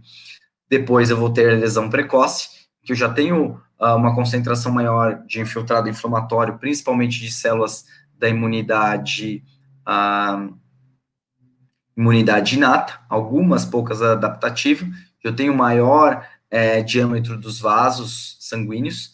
Finalmente, a fase estabelecida, em que eu tenho um grande infiltrado inflamatório, uma grande alteração das estruturas é, epiteliais, já tenho maior, uma pequena migração lateral do epitélio juncional, e tenho também, uh, não apical, e sim lateral, tenho maior quadro inflamatório no tecido conjuntivo, maior infiltrado inflamatório de células uh, imunidade inata, como macrófagos e neutrófilos, e grande concentração de células da imunidade adaptativa, que nada mais são de linfócitos T e B, e linfócitos B diferenciados, transformados em plasmócitos, produzindo uma grande concentração de anticorpos, ou imunoglobulinas, dentro do tecido conjuntivo. Então, isso é, até esse ponto, a gente chega aqui, ó, e tá tudo certo. Só que o que determina realmente é a migração apical do epitélio juncional e reabsorção óssea. Aí, ó, 2019, Guaratinguetá. Pode ser associados à forma sistêmica da periodontite. Bom, existem relações sistêmicas da doença periodontal que podem, né, é, alterar o, o complexo, né, esses aspectos sistêmicos, hormonais ou mesmo de doenças relacionadas à periodontite. Então, por exemplo, a enfisema pulmonar e gengivite, na verdade, existe uma relação entre é, infecções nasocomiais, né, hospitalares e doença periodontal, pela aspiração das próprias bactérias. Isso pode acontecer. Esclerose lateral amiotrófica e cárie, nada a ver. DTM, gengivite, nada a ver. Esquizofrenia e cárie, nada a ver. Então, a mais interessante, até por exclusão, e que faz sentido de, do ponto de vista de plausibilidade biológica, é a alternativa B. Por quê? Complicação na gravidez, existe uma relação, né, na medicina periodontal. Existiu, na verdade, isso caiu um pouco por terra nos últimos tempos, em que mulheres com doença periodontal tendem a ter é, bebês com parto prematuro, né, de baixo peso. Mas isso caiu por terra, tá, pessoal? Essa relação não existe mais, mas existiu por um bom tempo na literatura. Agora, a diabetes, a relação de doença periodontal e diabetes, sim, diabetes é um fator de risco para a doença periodontal. Em contrapartida, é, a doença periodontal pode sim alterar o controle glicêmico. Então, de acordo com algumas revisões sistemáticas, algumas dizem que não, algumas dizem que sim. Eu tendo a dizer que sim, principalmente se eu tenho também uma manifestação aguda dentro da doença periodontal, como uma, um abscesso periodontal. Aí realmente eu acho que faz total diferença você fazer um bom tratamento periodontal nesse paciente. Então, essa alternativa realmente é a melhor. Questão complexa, hein, pessoal? So Uberlândia 2020. A associação entre doença periodontal e diabetes mellitus vem sendo estudada há algumas décadas e atualmente é, existem evidências científicas suficientes para sustentar a hipótese da relação entre essas duas doenças. Assinale a alternativa que apresenta informação correta sobre essa associação. Um dos fatores, um dos maiores responsáveis pelas complicações do diabetes nos tecidos periodontais é a formação de AGS, produtos finais de glicação avançada, e sua interação com os receptores dos AGS. Muito interessante. Basicamente, o que é o AGE, pessoal? São proteínas glicadas. Eu tenho é, uma grande concentração de glicose né, na corrente sanguínea, é, e elas acabam se ligando a receptores que estão uh, na superfície das membranas celulares de vários tipos de células, dentre elas uh, de células e de uh, estruturas proteicas. Então, por exemplo, eu tenho colágeno que foi produzido pelo fibroblasto. Esse colágeno é, vai ser glicado, então é, ele não consegue fazer o cross-link entre as fibrilas colágenas ele não consegue ter uma boa estrutura tridimensional, ele fica com problemas no protocolágeno, então é, a neoformação e turnover desse tecido conjuntivo, tanto na estabilização tecidual quanto na reparação tecidual, fica totalmente prejudicado. Por isso, a reparação tecidual em pacientes com diabetes fica muito prejudicada. Então, aqui, ó, até aqui está muito interessante. Vamos ver as outras alternativas. Apresentam Microbiota periodontopatogênico subgengival aumentada? Não. O biofilme sub é muito semelhante em paciente diabético e não diabético. Então, não. Nível elevado de interleucina 4 e interleucina 10, essas são citocinas é, anti-inflamatórias. Então, essas citocinas estão é, diminuídas em um paciente com diabetes. Fator transformador de crescimento secretado por macrófago no fluido comparado a não diabético? Não, tem menor concentração também. Que esses são é, citocinas, né, fator de crescimento relacionados à reparação tecidual. Então tá tudo errado, tá? Fibroblasto em paciente diabético apresenta diminuição da liberação de metaloproteinase da matriz? Não, aumenta. Por isso que eu tenho quebra do colágeno com maior facilidade, tá? E produção do colágeno alterado em maior quantidade? Não é, alterado sim, só que em é, menor quantidade e prejudicado. Tá? Diabético apresenta diminuição salivar dos níveis de potássio, proteína total, amilase, imunoglobulina total, imunoglobulina G e atividade de peroxidase. Essa é interessante, pessoal, é interessante, mas aquela outra está mais correta. O sistema vascular do paciente diabético tipo 2 apresenta alteração com menor vascularização, é maior menor espessura da parede vascular, maior, maior espessura. Diminuição do fator de crescimento. Aumenta esse fator. É, na verdade, tem que aumentar esse fator de crescimento justamente porque eu tenho que ter um maior diâmetro do, do vaso sanguíneo. Então, a primeira questão, realmente, a primeira alternativa é a mais correta. Bom, 15h50, 5 minutos, Darcio? para a gente falar um pouquinho da periodontite agressiva?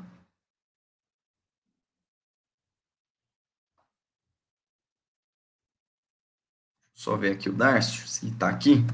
Beleza. Beleza? Cinco minutinhos, Darcio? Combinado, Caio. Aliás, como, como a gente foi duas horas, você pode até me dar um intervalinho um pouquinho maior? Pode ser? Pode? Quanto para você é bom? Não, aí você que sabe. Você que... Ah, acho que 20 minutos é muito? É que eu vou deixar gravando, porque senão. Isso aqui manda. Eu vou deixar gravando, porque se for montar outro link, vai, vai dar um trabalho para até tá mandar para todo mundo, né? 15 minutos. Tá bom. Valeu. Fechou.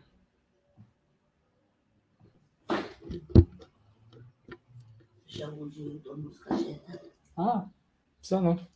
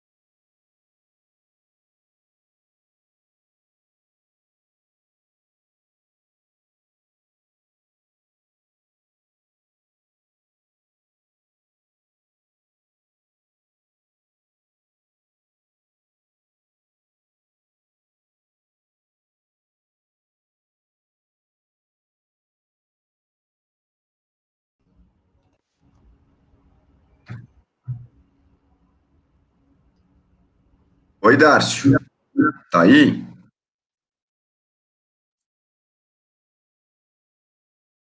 Só não. Acho que o som você está escutando, né? A minha câmera aqui também sumiu. Deixa eu ver aqui. Vou compartilhar o fundo. Mas acho que está com delay, viu? É, deve estar, tá, sim. Acho que está com delay o que eu estou falando que você está ouvindo. É, eu, a minha câmera fechou também.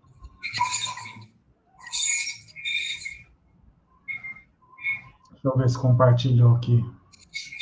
É, agora já com um delay de uns 5 minutos, uns 5 segundos. 5 segundos? Não, beleza. Pera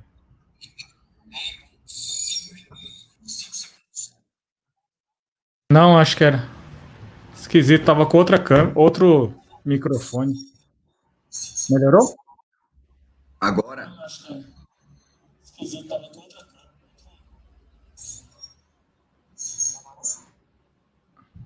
Deixa eu desligar. É, tô ouvindo a sua voz depois com um delay também. Aham, uhum, entendi. Deixa eu até desligar aqui.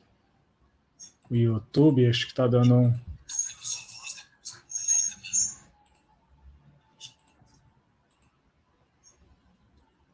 Pronto. Agora acho que não tô te ouvindo. Eu desliguei não. o YouTube.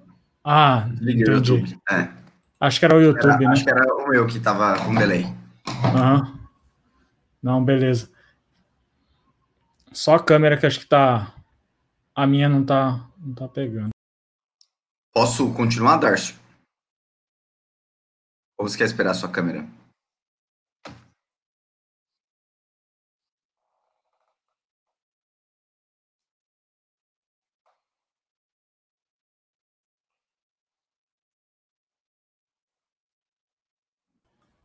É, agora deu certo. Nossa.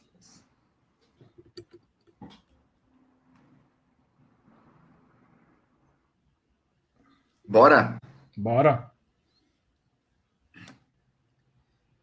Bom, pessoal, continuando a aula, falando sobre a antiga periodontite agressiva, né? Hoje em dia, ela é periodontite padrão molar incisivo, não é mais periodontite agressiva mas os concursos ainda citam essa como uma das doenças é, relacionadas às doenças periodontais. Ô, Caio, se der para ficar mais perto, acho que fica melhor. Fica a minha, face, é, minha figura mais perto, é melhor. Beleza. Vai lá. Periodontite, bom, a, existe uma correlação, né, da presença de Agregatibacter actinomycetem comitans, o sorotipo B, que é o mais agressivo, formam colônias, né, em placas de cultura em forma de estrela, né, uh, tem essa característica de perda de inserção muito rápida, perda óssea, bolsas profundas em dentes incisivos e molares, que é correspondente a, ao padrão molar incisivo da nova classificação de doença periodontal. Um, ele é esse bastonete, é um, que é o AA, bastonete pequena, terminação arredondada, imóvel, sacarolítico, gram negativo. Agora, esse ponto do capnofílico, né? Capnofílico seria que sobrevive em um ambiente rico em CO2. A gente pode dizer que é um ambiente um, com bactéria, é, é um ambiente microaerófilo uma baixa tensão de oxigênio. Isso é o mais apropriado para a sobrevivência do A. Esse é um ambiente mais apropriado. Suzano, 2019.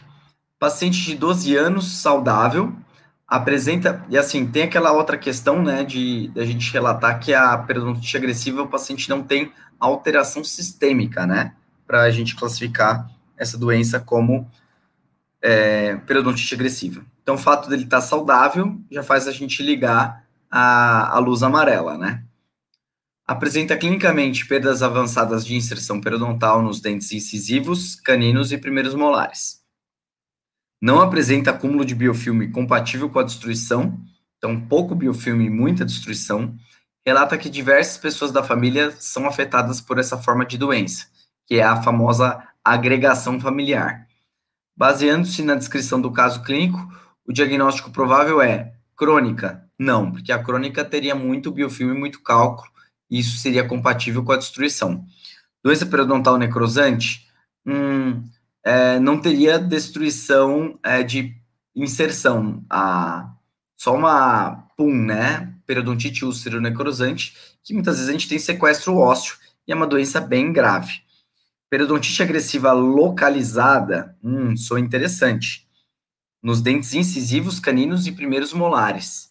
Né? Se são caninos, quer dizer que, de acordo com a antiga classificação, a localizada era incisivos e molares e até dois dentes além dos incisivos. Nesse caso, como envolve os caninos, ele já está pensando, é, se envolve o canino, você poderia pensar em generalizada, né? Acho que aí deu uma pisada de bola a resposta do concurso, visto que, de acordo com a classificação, é, essa classificação antiga, se eu tiver dois dentes, até dois dentes, além dos incisivos e molar e primeiros molares, né? Incisivos e primeiros molares. Aí, se é canino, são quatro caninos, né? Então, poderia ir para o generalizado. Então, é uma questão passível de, questiona, de questionamento. Gengivite necrosante aguda, que é a famosa GUM. Pessoal, principalmente concentração de treponema denticola, prevotella intermédia e fusobactério nucleatum, tá? Pontos muito importantes. Qual que é o primeiro sinal da gengivite úlcero necrosante? Ou a necrosante aguda, né? Então, a gengivite úlcero necrosante. Primeiro sinal clínico, dor. Primeira coisa é dor, tá? Não pense que é inversão de papila, que é um sinal clínico de fato, mas não é o primário, né? A inversão de papilas, como a gente observa aqui, ó, aqui, ó. Observa aqui a inversão de papilas, elas são características da necrose das papilas, claro, e eu posso ter deposição de pseudomembranas, né? Pseudomembrana, característico da, da ulceração do epitélio, né? Por isso, úlcero necrosante. É, tem sempre biofilme, o paciente tem dor, pode ter febre, pode ter manifestação sistêmica, tá? E uma litose bem característica. Então, a dor é o sinal primário. Bom, no biofilme dental é, ocorre uma sucessão de colonizadores bacterianos para o desenvolvimento da periodontite e tem uma, uma sequência, né, da, desses complexos bacterianos. O complexo mais agressivo, composto por gram-negativas, conhecido por complexo vermelho, é representado por, bom, a não é, capnocitofaga não tá, não tá nessa daí. Actinomyces também não. Olha lá. Porphyromonas gingivalis, bacteroides forsythus, que é a for, forcitensis, né, ou forsythia, e Triponema denticola. Essas são as mais importantes. Então, é a, essa alternativa D. Paciente de 17 anos relata na anamnese ser portadora de HIV. Então, ela é uma paciente imunossuprimida. Queixa-se de dor e sangramento gengival, bem como de halitose. Ao exame físico, apresenta febre e linfadenopatia. Ao exame clínico intraoral, observa-se acúmulo de biofilme, úlceras, e necrose da gengiva interdental e gengiva marginal com aspecto vivo, vermelho vivo, que sangra após uma manipulação suave. Ao exame radiográfico, observa-se normalidade da crista óssea alveolar. Então, quer dizer, tem úlceras, necrose da gengiva interdental, né? É, crista óssea, você não tem perda nem exposição. O possível diagnóstico e respectivo tratamento da fase aguda? Então, quer dizer, eu vou remover o que está causando dor. Então, diagnóstico. Periodontite? Não, porque a crista óssea está estável. Candidíase? Não. Leucoplasia? Também não. Então, ficou entre a alternativa B e C, gengivite ulcerativa necrosante. Cirurgia de cara você vai fazer? Cirurgia, pessoal, a gengiva tem que estar saudável para receber a cirurgia. Então, nunca pensa assim, em cirurgia sem antes remover biofilme. Na verdade, em gengivite úlcero necrosante, nenhuma situação a modalidade do tratamento é cirúrgica, tá? Então, irrigação e debridamento das áreas necrosadas com cuidado, instrução de higiene e antibiótico sistêmico. Às vezes, até para poder fazer uma raspagem, um polimento, né, para remoção do biofilme delicadamente, você tem que anestesiar. Os pacientes têm muita dor. Então, essa é a alternativa correta. Que antibiótico sistêmico a gente vai dar para esse paciente? Porque, como predominam bactérias anaeróbias estritas, que são as causadoras da doença de fato, eu tenho que lançar mão do uso do antibiótico é, para bactérias anaeróbias estritas, né? Então, a metronidazol seria bem interessante para receitar como um coadjuvante, até também para é, limitar a linfodenopatia e febre, que é o comprometimento sistêmico, né? É o que justifica o uso do antibiótico no caso. Assim, falando em consultório, pessoal, é, eu uso sempre antibiótico se eu diagnostico uma GUM. Agora, é, a indicação clássica é quando o paciente tem é, envolvimento sistêmico. Porque eu uso no meu dia a dia do consultório justamente para resolver o problema, entendeu? Acho que isso é mais importante, o paciente se sente amparado nessa situação. Bom, outra questão. No biofilme ocorre, ah, a gente já falou dessas, né, do complexo vermelho. Bom, antibiótico terapia sistêmica. Na periodontite crônica, não deve ser comumente utilizado associado à raspagem e limitar né, o uso do antibiótico para doenças avançadas. Para doenças avançadas, é interessante o uso do antibiótico, é, justamente porque diminui a quantidade de bolsas profundas. Né? Periodontite agressiva associa metronidazol e amoxicilina, né? Que aí, por causa da supressão do AA associado ao tratamento mecânico, o AA ele é sensível à amoxicilina. E o metronidazol, ele acaba indo para as bactérias oportunistas anaeróbias estritas. Então, por isso, você combina os dois antibióticos. Doença necrosante, abscesso, envolvimento sistêmico, né? Para justificar o uso deles, como eu mencionei previamente. Você pode usar o metronidazol em gengivite necrosante, como eu já falei também na última questão. E a amoxicilina também combinada a metronidazol em abscessos também associa os dois. SESC 2014. Assinale alternativa que contém dois antibióticos que, associados, têm demonstrado maior ação no tratamento sistêmico da periodontite avançada com a presença do AA. Então, aí a gente já sabe que é o metronidazol e a amoxicilina. Em alguns trabalhos, né, você usa de 7 a 14 dias. Algumas situações, 10 dias do metro com amoxi tá? Bom, uma imagem bonita, né, para a gente dar uma relaxada. Muitas informações, muita ciência, muita clínica. E essa foto fui eu que tirei. Eu gosto de tirar fotos nas viagens, eu levo câmera e tudo. É aquela coisa do levar. Ficam me criticando, né? Que eu fico levando um trambolho, mas a foto sai bem bonita, né? Bom, classificação das periodontopatias. Então vamos lá. Classificação de 99. Ultrapassada.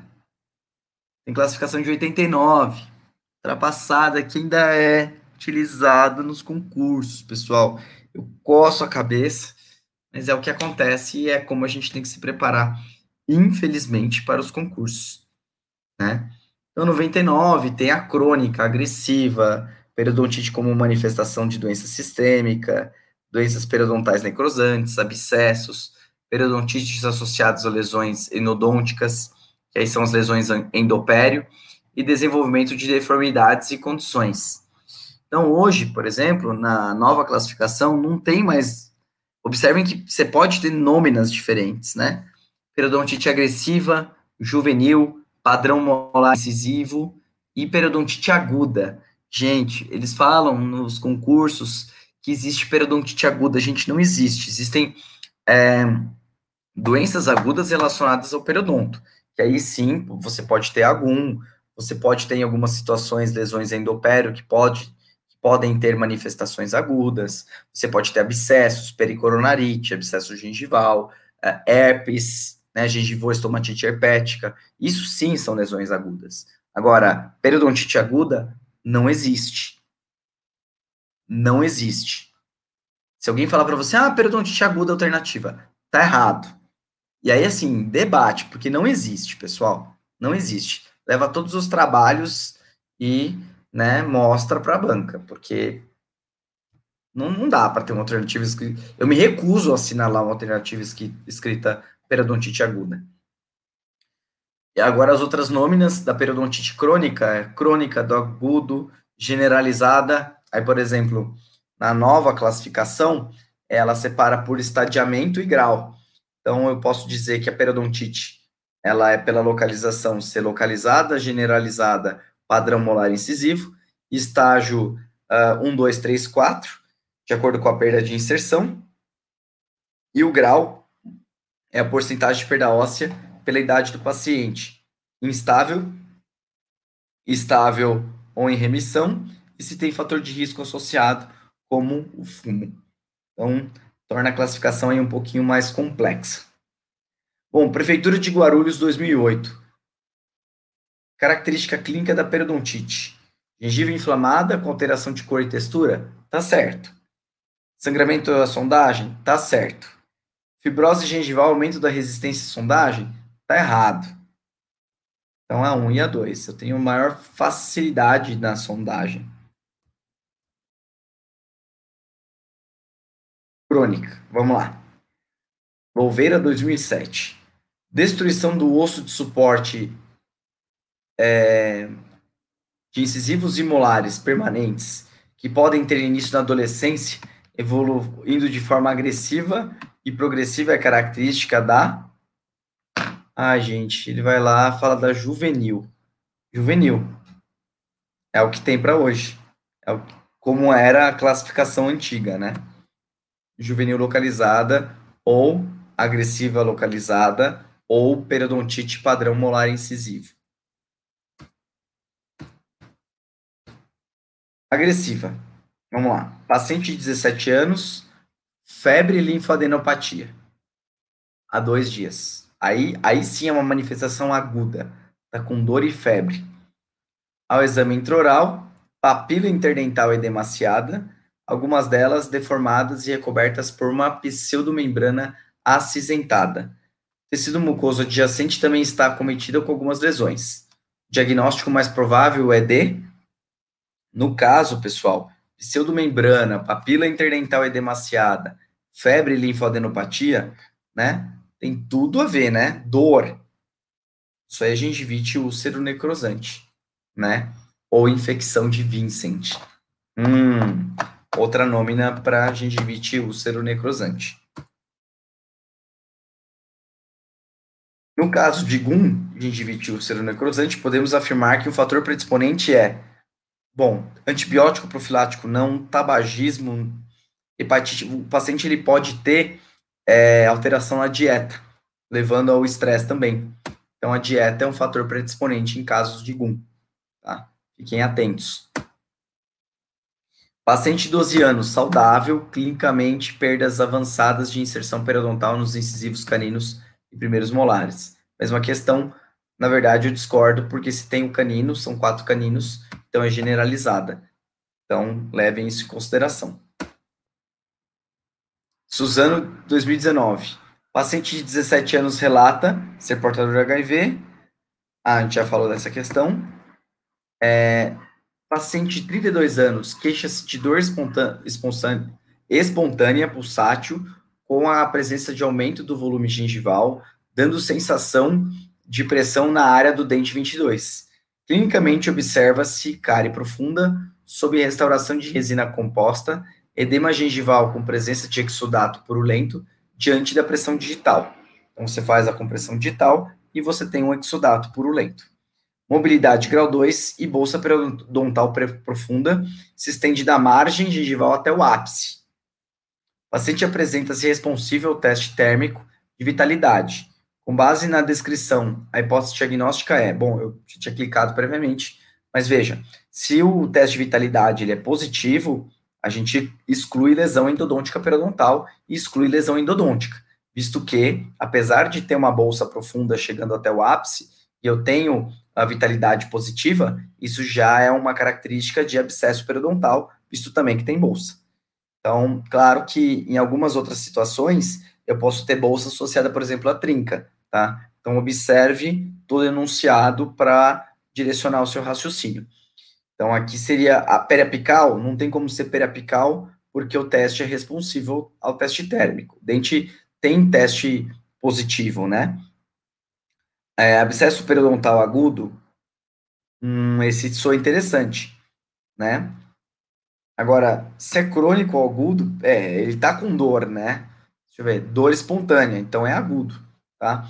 Na verdade, nome na agudo e crônico é abscesso periodontal, não existe o termo agudo ou crônico. Isso aqui é, é como se fosse, esqueci o termo em português, que quando você fala algo desnecessário, tipo subir para baixo, subir para cima, descer para baixo abscesso periodontal agudo. É, subir para baixo foi maravilhoso, né, pessoal? Abscesso periodontal agudo é como se eu estivesse falando sub, entrando para dentro. Né? Conceito clínico, pessoal. Vamos lá. 2019. A variável mais importante para se avaliar numa bolsa, se ela é progressiva, é o nível de inserção periodontal, cujo ponto coronário é medido em milímetros da então, quer dizer, a gente tem o, o nível clínico de inserção, ele tem um referencial fixo, né? Então, é o fundo da bolsa a, a porção terminal do nível clínico da inser, de inserção e a porção coronária é a junção esmalte-cemento, que é um ponto fixo. A bolsa, ela é a margem gengival como referência coronária. Considerando-se a JEC como ponto fixo de escolha para avaliação dos parâmetros clínicos periodontais, quando se encontra nível clínico de inserção com valor igual da profundidade de sondagem, é devido ao fato que, hum, vamos lá, o local do dente examinado está mostrando a presença de defeito ósseo horizontal. Hum, não sei, vamos ver. Se trata de caso, caso de falsa bolsa? Não, que aí a falsa bolsa, a margem gengival está coronária, a junção esmalte-cemento. Bolsa infraóssea? Não necessariamente. Nesse local não há retração. Não, porque a margem gengival está coincidente com a junção esmalte-cemento. E é essa a alternativa, não a retração gengival. Sangramento à sondagem. Ele é um sinal clínico, teve uma desconfigurada aqui, de gengivite. Toda vez que a gente tem sangramento à sondagem, é um sinal inflamatório que pode denotar também progressão de doença. Então, é muito importante estabelecermos um controle da doença. Por isso, sangramento à sondagem, ele acaba sendo um parâmetro clínico que corrobora para a progressão da doença periodontal. Profundidade de bolsa, profundidade clínica de sondagem, é a distância da margem gengival ao fundo da bolsa, tá? Então, quando eu tenho suco, essa distância é de 3 milímetros, né, nos últimos estudos, até 4 milímetros em periodonto reduzido sem sangramento, e bolsa 4 milímetros com sangramento para mais. Né? Recessão é a distância ou retração gengival da é, milímetro da junção esmalte-cemento à margem gengival, quando ela migra apicalmente. E nível de inserção é a distância da junção esmalte-cemento até o fundo da bolsa, que aí você soma retração mais profundidade de sondagem.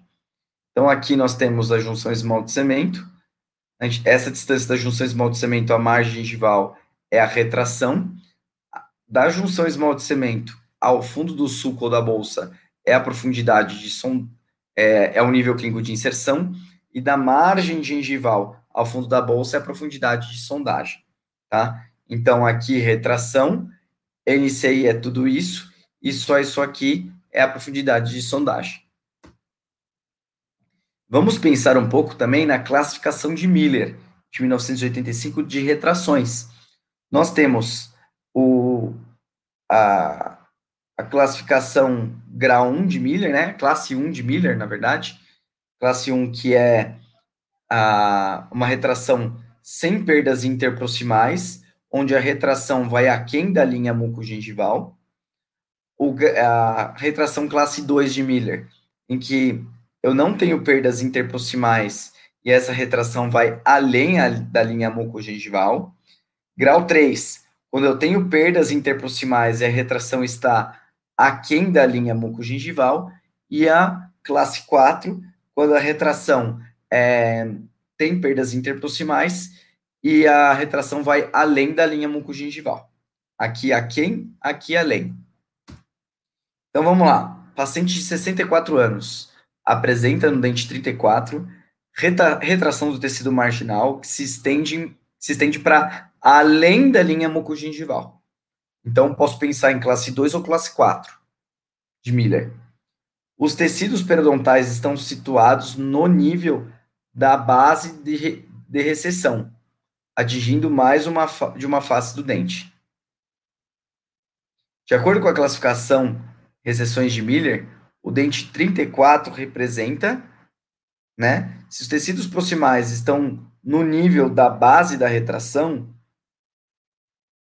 né? No nível da base, quer dizer que ele tem perda interproximal, concorda comigo? Pois é. Então, é, seria uma classe 4 de Miller. No gabarito, eu acho que foi colocado classe 3, mas eu mudei para 4. Porque classe 4, quando a retração está acompanhando o defeito, é porque é, e esse defeito está além da linha mucogengival, é, o fato da retração estar acompanhando a base né, do defeito, isso quer dizer que tem perda interproximal. Então, esse caso eu pensaria o 2 ou 4, nunca 3, tá? Que foi o que estava dando no, no, no gabarito. Bom, Uberlândia, mais uma vez. O prognóstico para recobrimento cirúrgico das retrações, ve, vejam que isso tem sido é, repetidamente abordado, né? Uh, em vários concursos. Leva em consideração a característica anatômica da retração. Recessão, retração dá no mesmo, tá, pessoal? Mas, de acordo com o glossário de termos periodontais, o termo mais adequado é retração.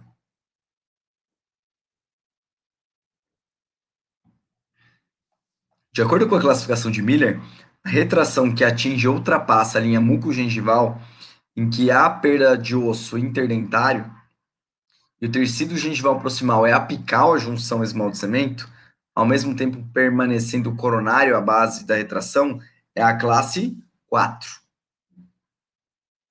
Tá? Por quê? Perda interproximal e vai além da linha mucogengival. Isso é classe 4.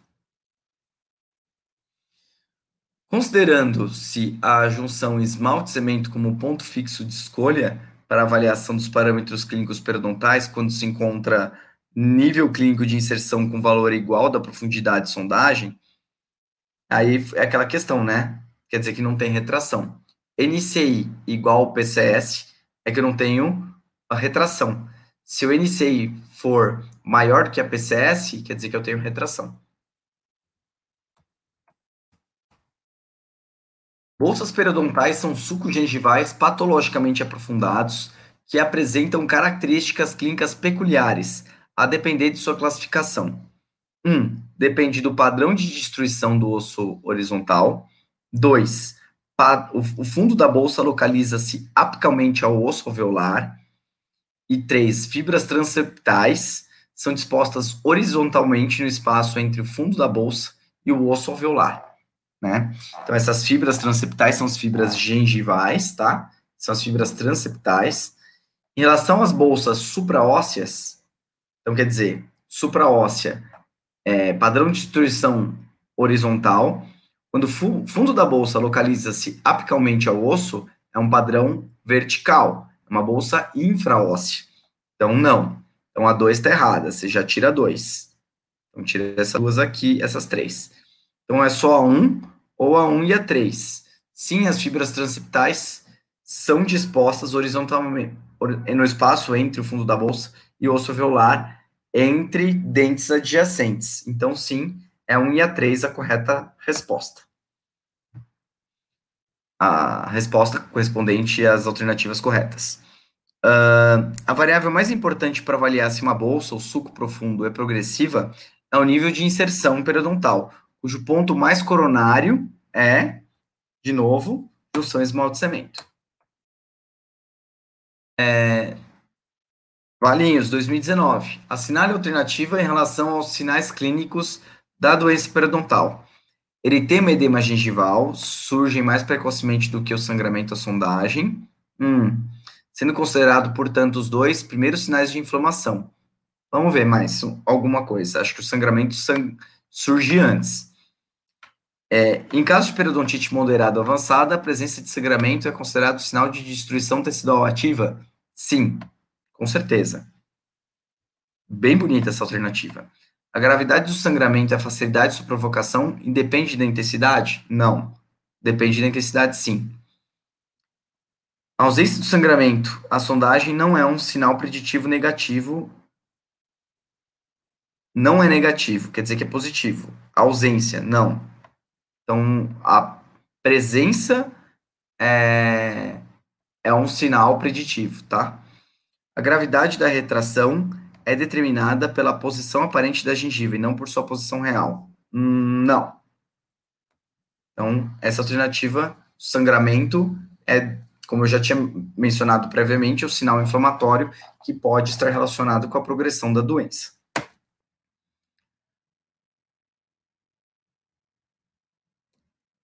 Opa. A bolsa periodontal é definitiva em Valinhos, né? Dei a alternativa antes, achei que era uma questão que eu já tinha passado para vocês, mas não. É, a gente vai ao patologicamente aprofundado. Sobre as correlações das características clínicas histopatológicas, é correto afirmar que, quando explorada com sonda, a, bolsa, a porção interna da bolsa é geralmente assintomática, Pessoal, a bolsa pode ter dor quando a gente sonda porque ela está inflamada, tá? Então, não concordo muito com essa alternativa. O sangramento da sondagem é devido ao aumento da vascularização e espessamento do epitélio? Hum, não, não necessariamente. Na verdade, você tem ulceração do epitélio, né? Não que ele também diminua a espessura, mas você tem ulceração do epitélio, por isso que sangra. A flacidez da parede gengival da bolsa periodontal é causada pela estagnação circulatória local? Não. Circulação está bombando ali, principalmente pelo fato do aumento do diâmetro dos vasos. O sangramento é provocado pela sondagem rígida e vigorosa? Não só por isso. Você pode ter sangramento da sondagem pelo trauma, mas você pode ter o sangramento de sondagem pela, pelo quadro inflamatório. A drenagem de secreção purulenta por meio de pressão digital ocorre quando há inflamação supurativa na parede interna da bolsa. Sim, é a mais correta. E essa é a alternativa que a gente vai escolher. Bom, classificando os defeitos ósseos, né, pessoal? Temos defeitos ósseos periodontais horizontais. O fundo da bolsa está coronal à crista óssea, que foi aquela alternativa que a gente colocou, né?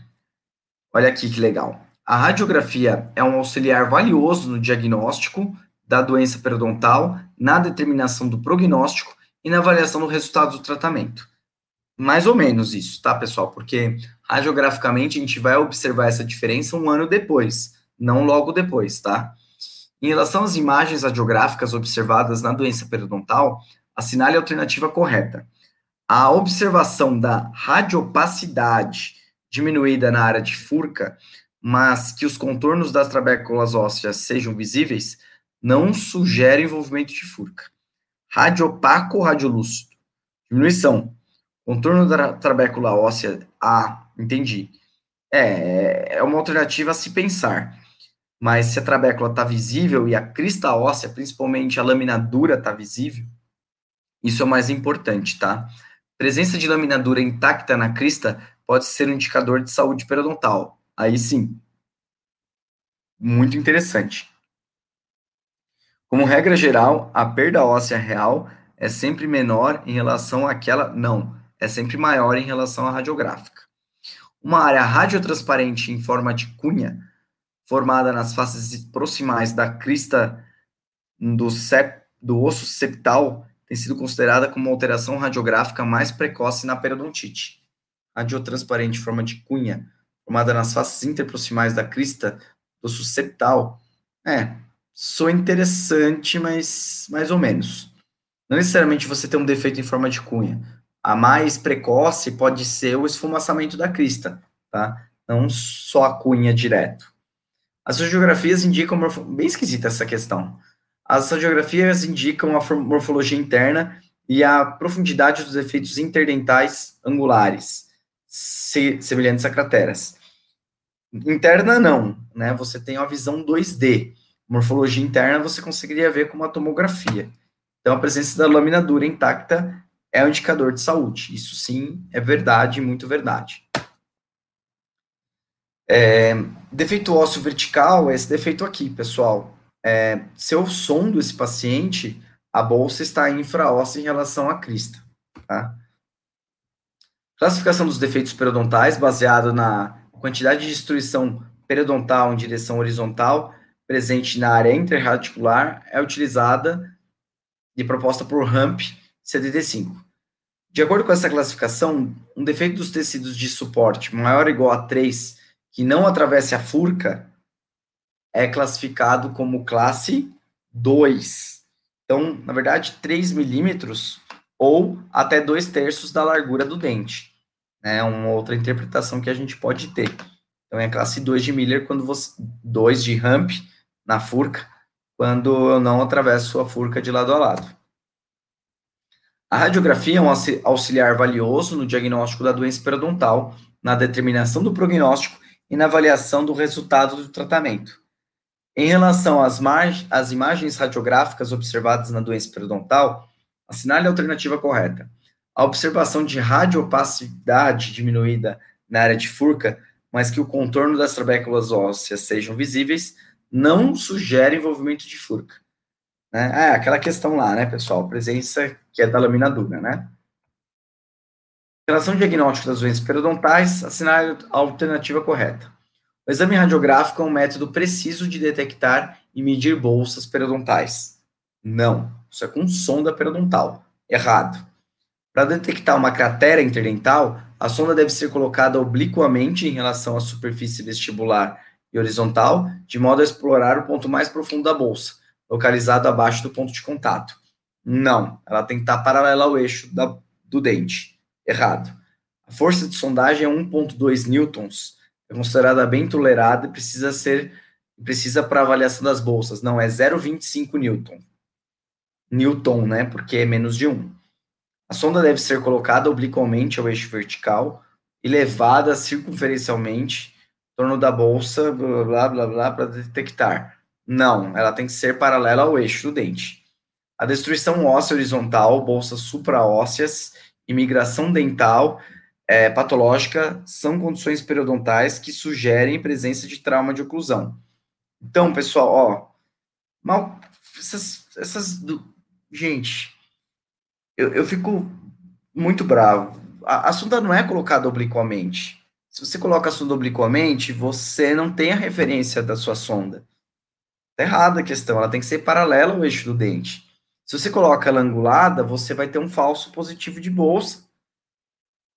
É isso que ele quer dizer com o contexto que ele está falando.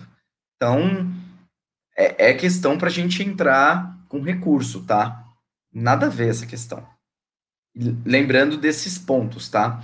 Agora, destruição óssea horizontal, bolsa súprea, migração dental patológica, sujeito, gente, trauma de oclusão não tem nada a ver com defeito ósseo. Trauma de oclusão, eu posso ter aumento do espaço periodontal. Defeitos ósseos associados a trauma de oclusão podem acontecer se eu tiver doença periodontal.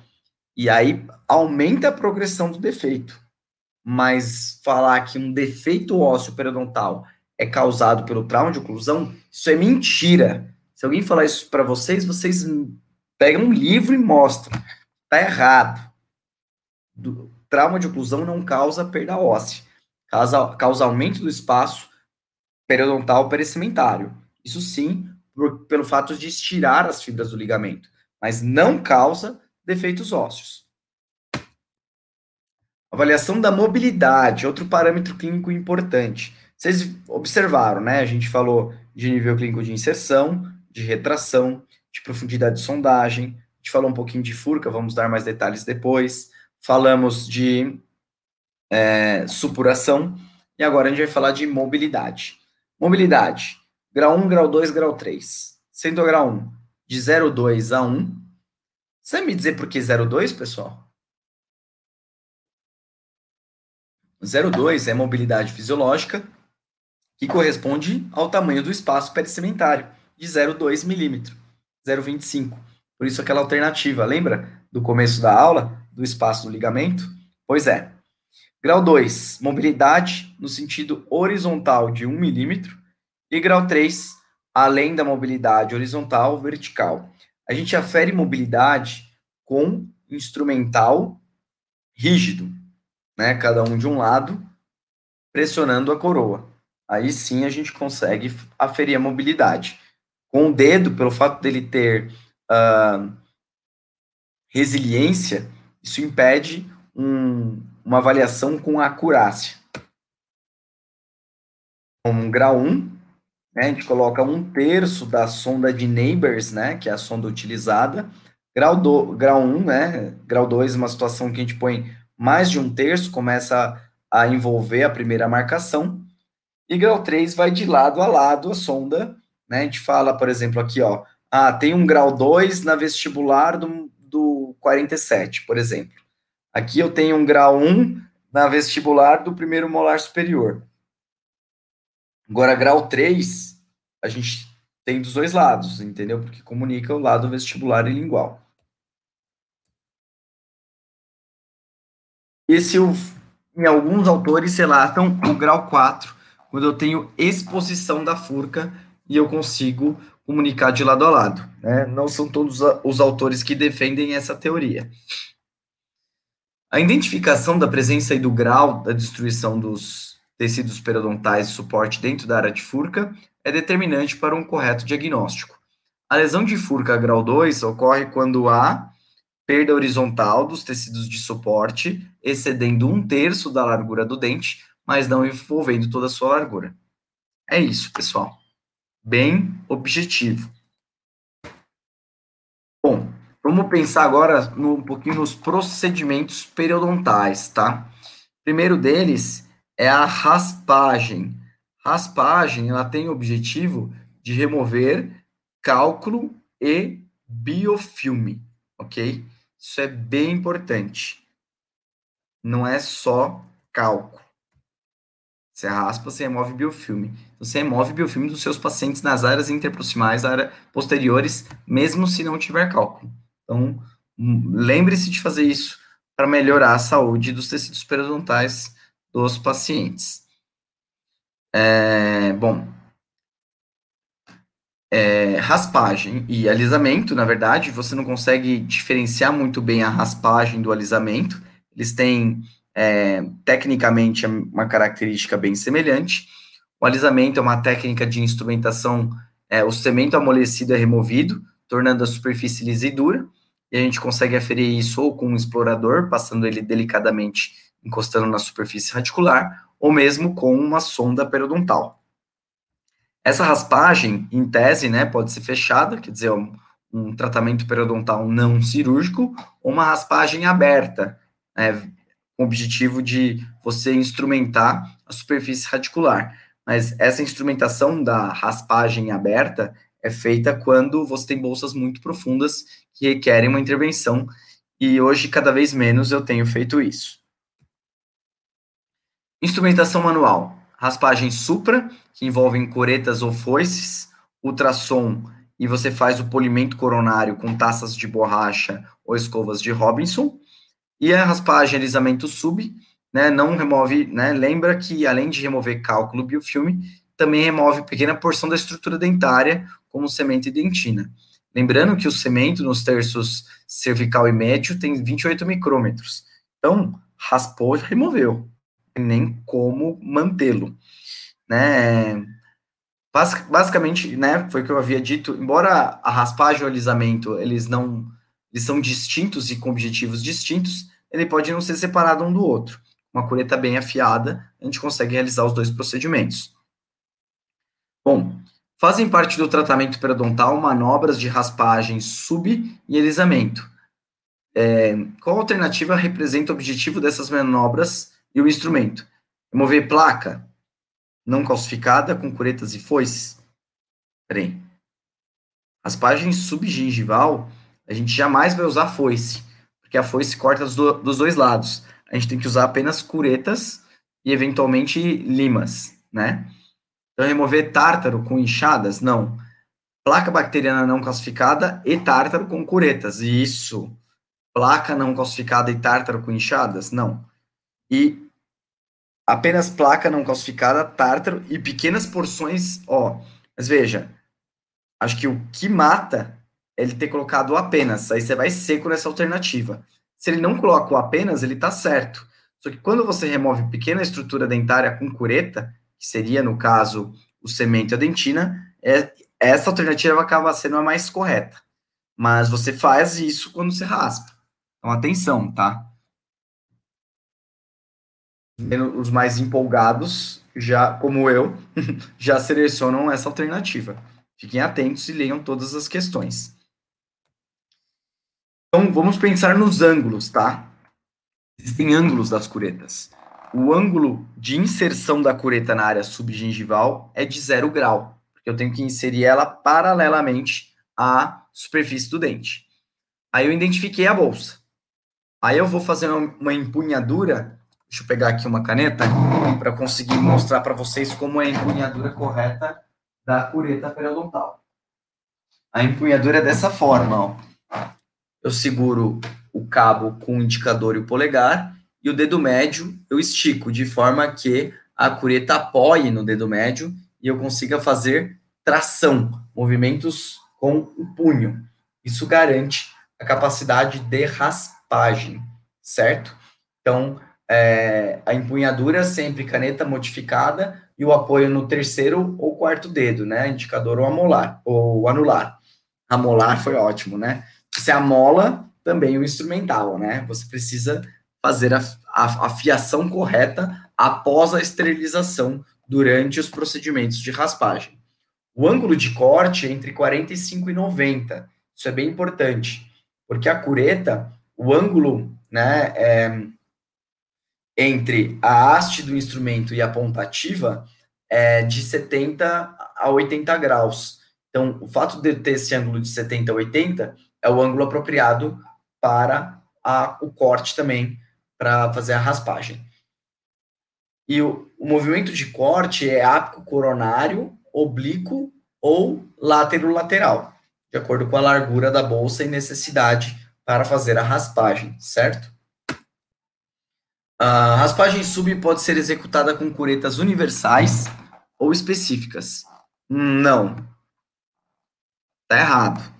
Você não pode fazer raspagem subgengival com cureta universal porque ela corta dos dois lados. Ela vai dilacerar. Está errado enunciado. Para que seja iniciada a raspagem, a borda cortante desses instrumentos deve atingir a base da bolsa, observando a angulação de trabalho de 45 a 90 graus. Tá?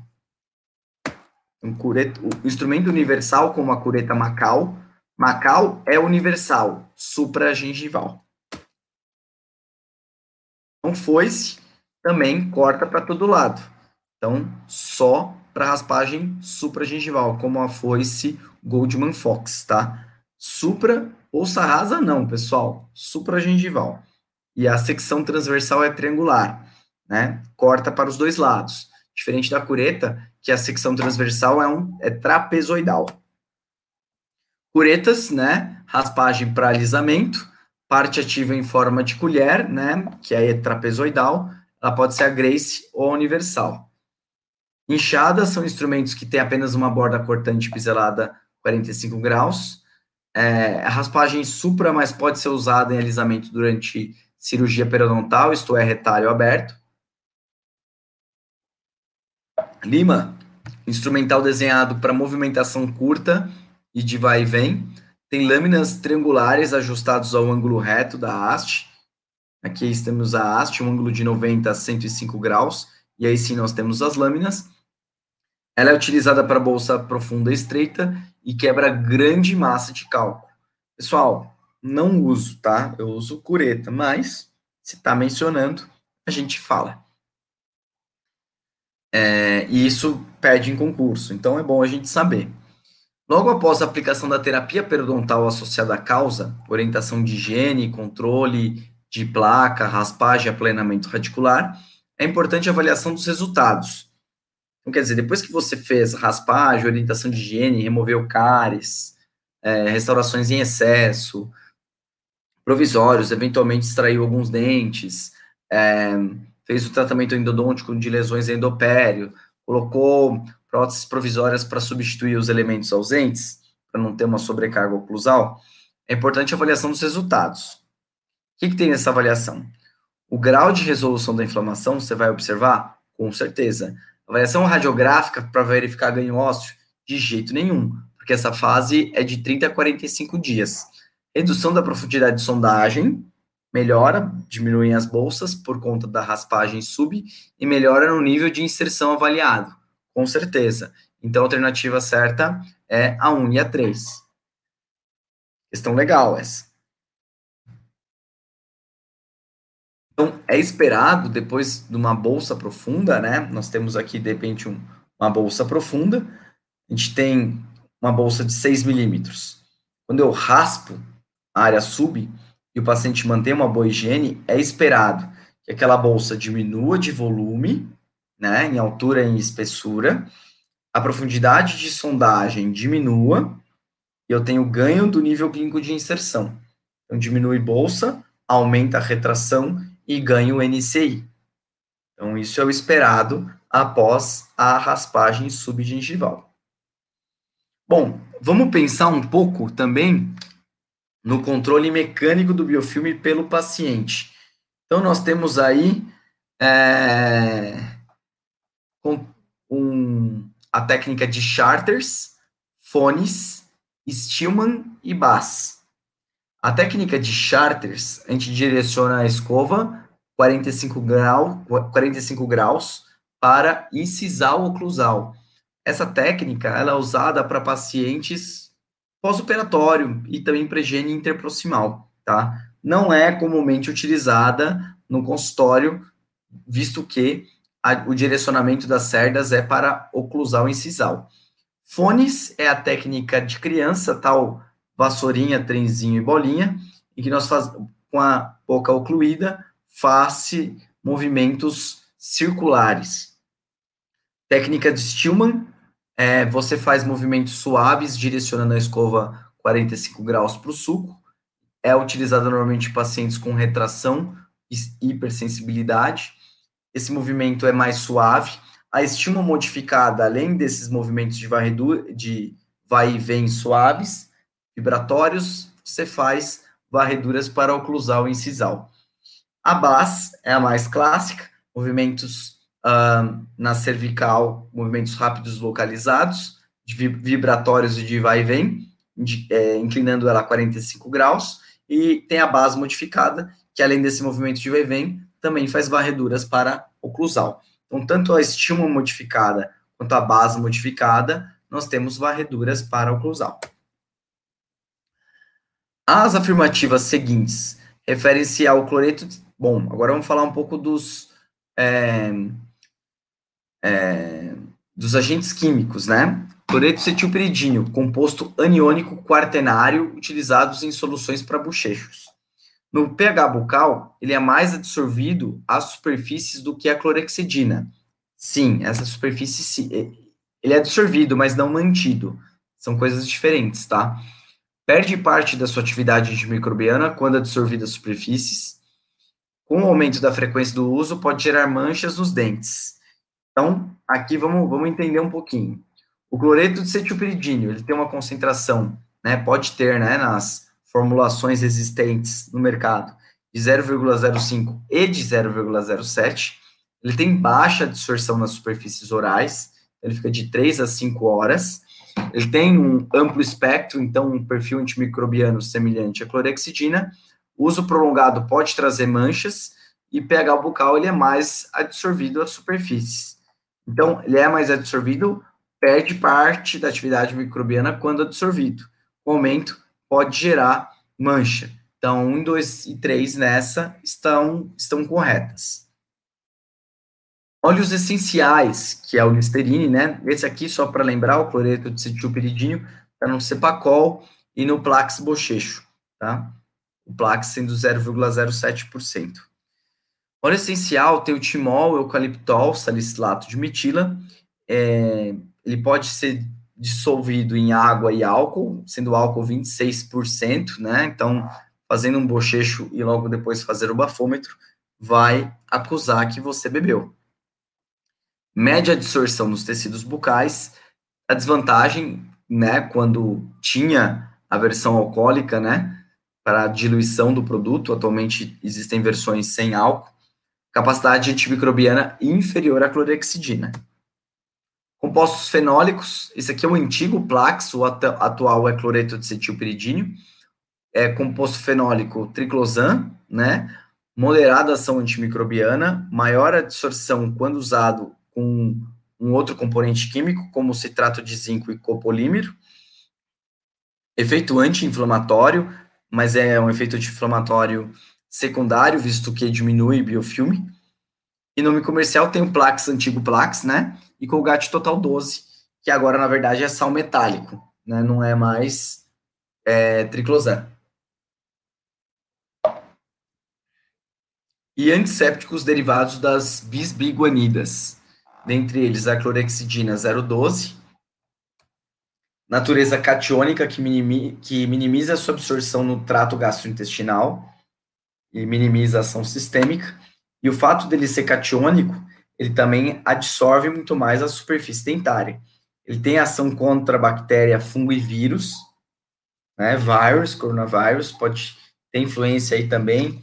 Né? Eu preciso até dar uma pesquisada em relação ao corona, mas existem estudos que dizem que pode ter é, relação é, antimicrobiana positiva contra o corona e o efeito diminuído usado imediatamente após a escovação. No caso, o lauril sulfato de sódio.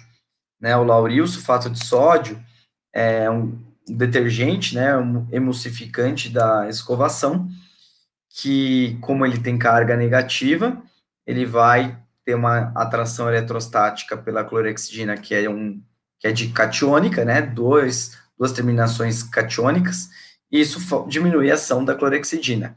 Por isso, a nossa recomendação sempre é aguardar meia hora após o uso do creme dental para usar clorexidina ou escovar sem creme dental. Alta absorção nos tecidos bucais e esmalte. Então, ele é liberado aos poucos. Então, logo depois do bochecho, ele tem ação bactericida, porque aumenta aí a sua concentração, e uh, ao longo do tempo, tem ação bacteriostática por diminuir o metabolismo e multiplicação bacteriano. Né? E não tem resistência bacteriana. E uso prolongado não favorece superinfecção. No entanto, tem efeito colateral a clorexidina, dentre eles manchamentos extrínsecos, né? ulcerações na mucosa, alteração do paladar, Pode aumentar até a presença de cálculo e, em alguns casos raros, haver tumefação da parótida. Né? Uso clínico da clorexidina é complementar à higiene oral e após cirurgia periodontal em raspagem, é bem interessante. É mais preventivo do que no terapêutico, então o que é interessante é que se você não tem biofilme e usa clorexidina, é, vai demorar, vai ter uma dificuldade muito maior para a absorção das bactérias sobre aquela superfície dentária mucosa. Agora, se você é, usar clorexidina após o biofilme, se o biofilme já estiver organizado, ela não vai fazer efeito nenhum, porque as bactérias já vão criar informações genéticas para e elas têm a barreira mecânica da matriz de exopolissacarídeos. Então, na verdade, é, vale a pena ou com colonizadores primários, né, bactérias colonizadoras primárias, ou mesmo quando logo após a escovação. Pode ser paciente com fixação mandibular que não consegue higienizar, deficiente físico e mental, indivíduo com um comprometimento sistêmico e predisposto a infecções orais. Usuários de aparelho, em algumas situações, prevenção de cárie em indivíduos suscetíveis e principalmente o uso pré-operatório, né? Atualmente pré-atendimento também, tá? Manchamento extrínseco. dos dentes, língua e restauração, ardência bucal, alteração do paladar, processo reversível com interrupção do tratamento. Sintomas citados, efeito colateral de quem? Clorexidina. Então, esses efeitos aparecem de 7 a 14 dias. Tá? Controle mecânico do biofilme supragengival pelo paciente pelo, e pelo profissional é a medida terapêutica mais indicada e aceita para o tratamento das doenças periodontais. Na tentativa de superar as falhas e dificuldades de higienização, os enxaguatórios foram desenvolvidos. Agente químico considerado padrão ouro para controle do biofilme é a clorexidina. Tá? Ele falou do efeito colateral. Olha como cai isso, né, em concurso. 2019. Enxaguatório bucal são substâncias antimicrobianas utilizadas como coadjuvantes. O tratamento tem a intenção de auxiliar na prevenção das doenças periodontais e cárie. Em relação aos enxaguatórios, é correto afirmar que, em baixas concentrações, bacteriostático, tá? Aumento na permeabilidade celular resultar no extravasamento de substâncias de baixo peso molecular do interior da bactéria. Bem interessante isso daqui. Vamos lá. Triclosan, em sua composição, age por meio de desnaturação proteica bacteriana, mudança da permeabilidade da membrana de bactérias gram-negativas e quelação de cátions presente no citoplasma bacteriano. Inativação de enzimas. Bom, lendo assim, né, todas parecem corretas, né, pessoal? Clorextinas, devido ao baixo pH, promove inibição de enzimas glicolíticas presentes no biofilme dentário e bloqueia o metabolismo do carboidrato contribuindo para a remineralização. Nada a ver. Óleo essencial são produtos naturais que têm sua ação potencializada quando associada a copolímeros. Não, não. Aí seria o triclosan, tá? Dois agentes catiônicos mais utilizados como princípio ativos nas substâncias do bochecho são clorexidina, óleo essencial, não. Seria clorexidina e cloreto de cetilpiridino. Então, essa, essa e essa estão erradas, ficou entre A e a B. Então, a alternativa correta nesse caso, a gente, puxa, fica aí numa, num drama, né? Mas seria a alternativa A certa, tá? Com relação ao B, é, produto age por meio de desnaturação, mudança, bactérias, na verdade, não é só gram negativa, tá, pessoal? É, é o triclosan ele de amplo espectro. Por isso que em baixa concentração é, você pode atuar em conteúdos é, intracelulares bacterianos de baixo peso, como, por exemplo, uma molécula de LPS, por exemplo. Você pode atuar é, evitando né, a bactéria é, é, emitir o LPS contra os tecidos, bem como uh, outras proteínas que podem causar, esses são lipopolissacarídeos, mas proteínas internas da bactéria, por exemplo, leucotoxinas, e isso diminui a produção das mesmas, né, pelo DNA ribossômico, é, que é, dá origem, né, à produção, o RNA ribossômico, que dá origem à produção das proteínas, que podem sim levar à produção das leucotoxinas, que são fatores de evasão bacteriano e fazem parte das toxinas bacterianas. Técnica cirúrgica, pessoal, 2019. Técnica cirúrgica que fornece acesso para instrumentação da superfície radicular, em que o tecido mole da parede da bolsa é removido pela incisão inicial, podendo ser considerado uma gengivectomia de bisel interno. Então vejam, a gengivectomia clássica, eu não acesso tecido ósseo. O tecido, que eu, a técnica cirúrgica que eu acesso o tecido ósseo é o retalho de Widman, tá? a retalha, o retalho de Widman modificado, eu não tenho incisões relaxantes. Então, atualmente, a gente utiliza o retalho de Widman modificado, né? Retalho não deslocado? Hum, não concordo, pessoal. Não concordo com essa alternativa. Visto que, se é incisão inicial, gengivectomia de bisel interno, não concordo, pessoal. Muito esquisita essa alternativa. Eu nem conheço essa possibilidade de retalho não deslocado. Então, o autor dessa questão inventou a técnica. É, para determinar a abordagem cirúrgica com implantes, o osso disponível é avaliado a fim de sustentar o plano de tratamento ideal. Em relação ao planejamento cirúrgico para a instalação de implante endosteal, implante industrial. Olha que gente obrigado a ouvir. Assinale a alternativa correta. Altura óssea mínima, né? Eles cobram implante, alguns concursos, acho que vale a pena a gente abordar isso. A altura óssea mínima para sucesso previsível a longo prazo de um implante é em torno de 6 milímetros. O implante deve estar a uma distância de um mínimo 1,5 de um dente adjacente e 3 de implante. Muito boa. Porque isso aqui é o espaço biológico horizontal, tá? Então tem que ter um milímetro e meio para cada implante, por isso 3 milímetros. E um milímetro e meio em relação ao dente adjacente. Perfeita alternativa. Pessoal, acabamos nossa aula. Foi uma aula que rendeu bastante. 3 horas e 15 de aula, que beleza. Um pequeno intervalo aí no meio, 3 horas direto. Agradeço a atenção.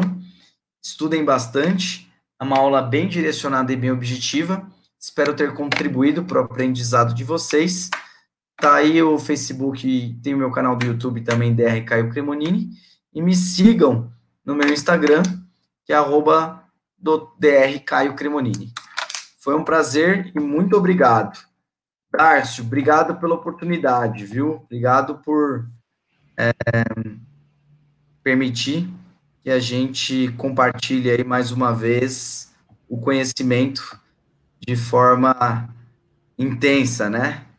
Pauleira. Com, com certeza, não. As aulas são, são isso, é uma surra de é. conteúdo, é. né? É surra de conteúdo mesmo porque é, é para o pessoal e o pessoal que assistiu assim e viu é, a densidade do conteúdo não é para absorver tudo de uma vez, porque a gente sabe, né, que quando a gente é, dá essas aulas de mais de três horas aí, você absorvendo uma parte, legal, mas como a aula fica gravada lá no curso, é, é, esse é o intuito mesmo, né? Você dá um conteúdo denso e esse conteúdo denso é digerido até aos poucos, né? É que a gente tem que otimizar para a gente, não dá para a gente ficar fazendo é, várias microaulas assim, né? Mas você estudando em casa, né? Quem está com, com acesso à plataforma pode estudar em casa e acessar assim paulatinamente o, o conteúdo para para ir absorvendo todos os assuntos. Ah, eu vou, hoje eu vou estudar epidemiologia da doença periodontal, estudo aqueles índices lá que são complexos, né?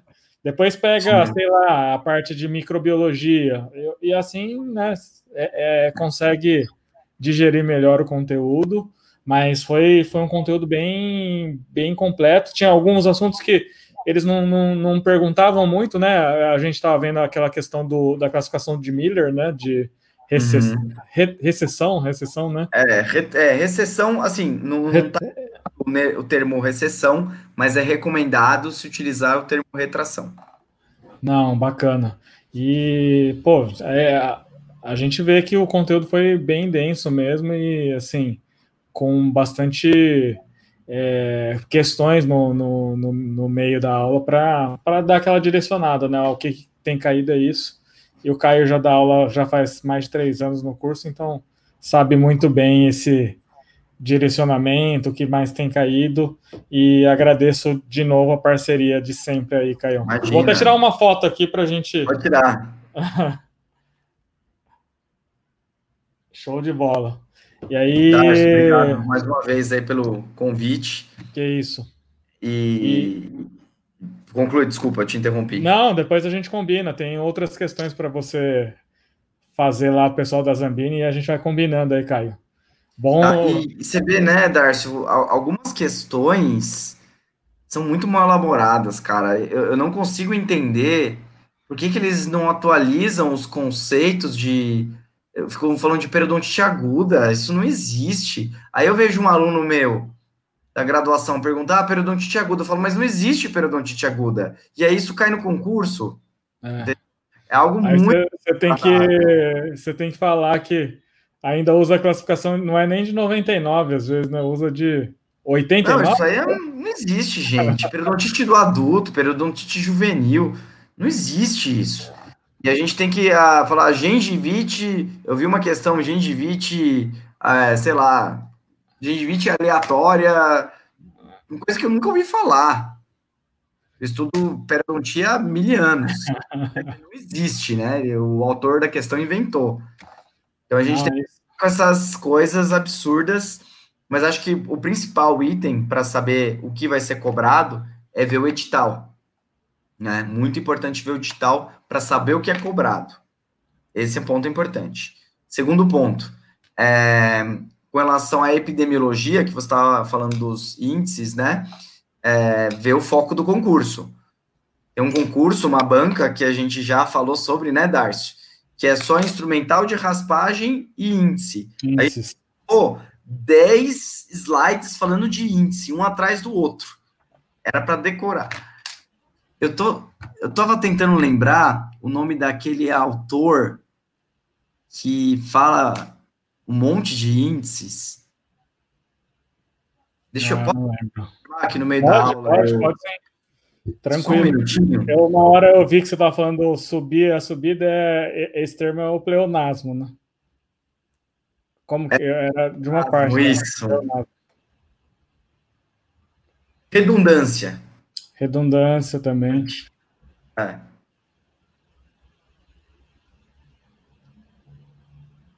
Quando eu fico um pouco cansado, algumas palavras em português. Ah, normal, normal. De nada, Andressa. Muito bom que você estava presente aí. Você está conseguindo ver o, o, o chat? Humph, Humph, Humph George. Humph George. É, aí eu não sei como se pronuncia. Ele tem muitos índices e índices periodontais também, né? Então, era dele que eu queria citar. Agora eu confirmo. É um cara, um autor muito importante na periodontia, na história da periodontia, né? Não, com certeza. Não, então é isso aí, Caião. Obrigado de novo pela parceria, pelo conteúdo aí dá uma descansada aí que a semana foi pauleira, né? Um Não, é amanhã, amanhã, 10 da manhã, eu vou dar uma aula numa liga que me convidaram lá na faculdade.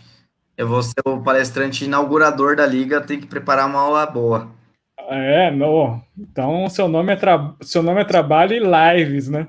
O homem Puts, das cara, lives. Me fala, me fala. Essa semana retomei 100% do trabalho, cara. Não, então é isso aí. Não, show, tem, tem que. Tem que ser, tem né? Que tem que ser, né? Então é isso aí, gente. Obrigado. Obrigado, Darcy. Um abraço, cara. Um abraço. Um abraço, um abraço, pessoal. Um abraço. Um abraço.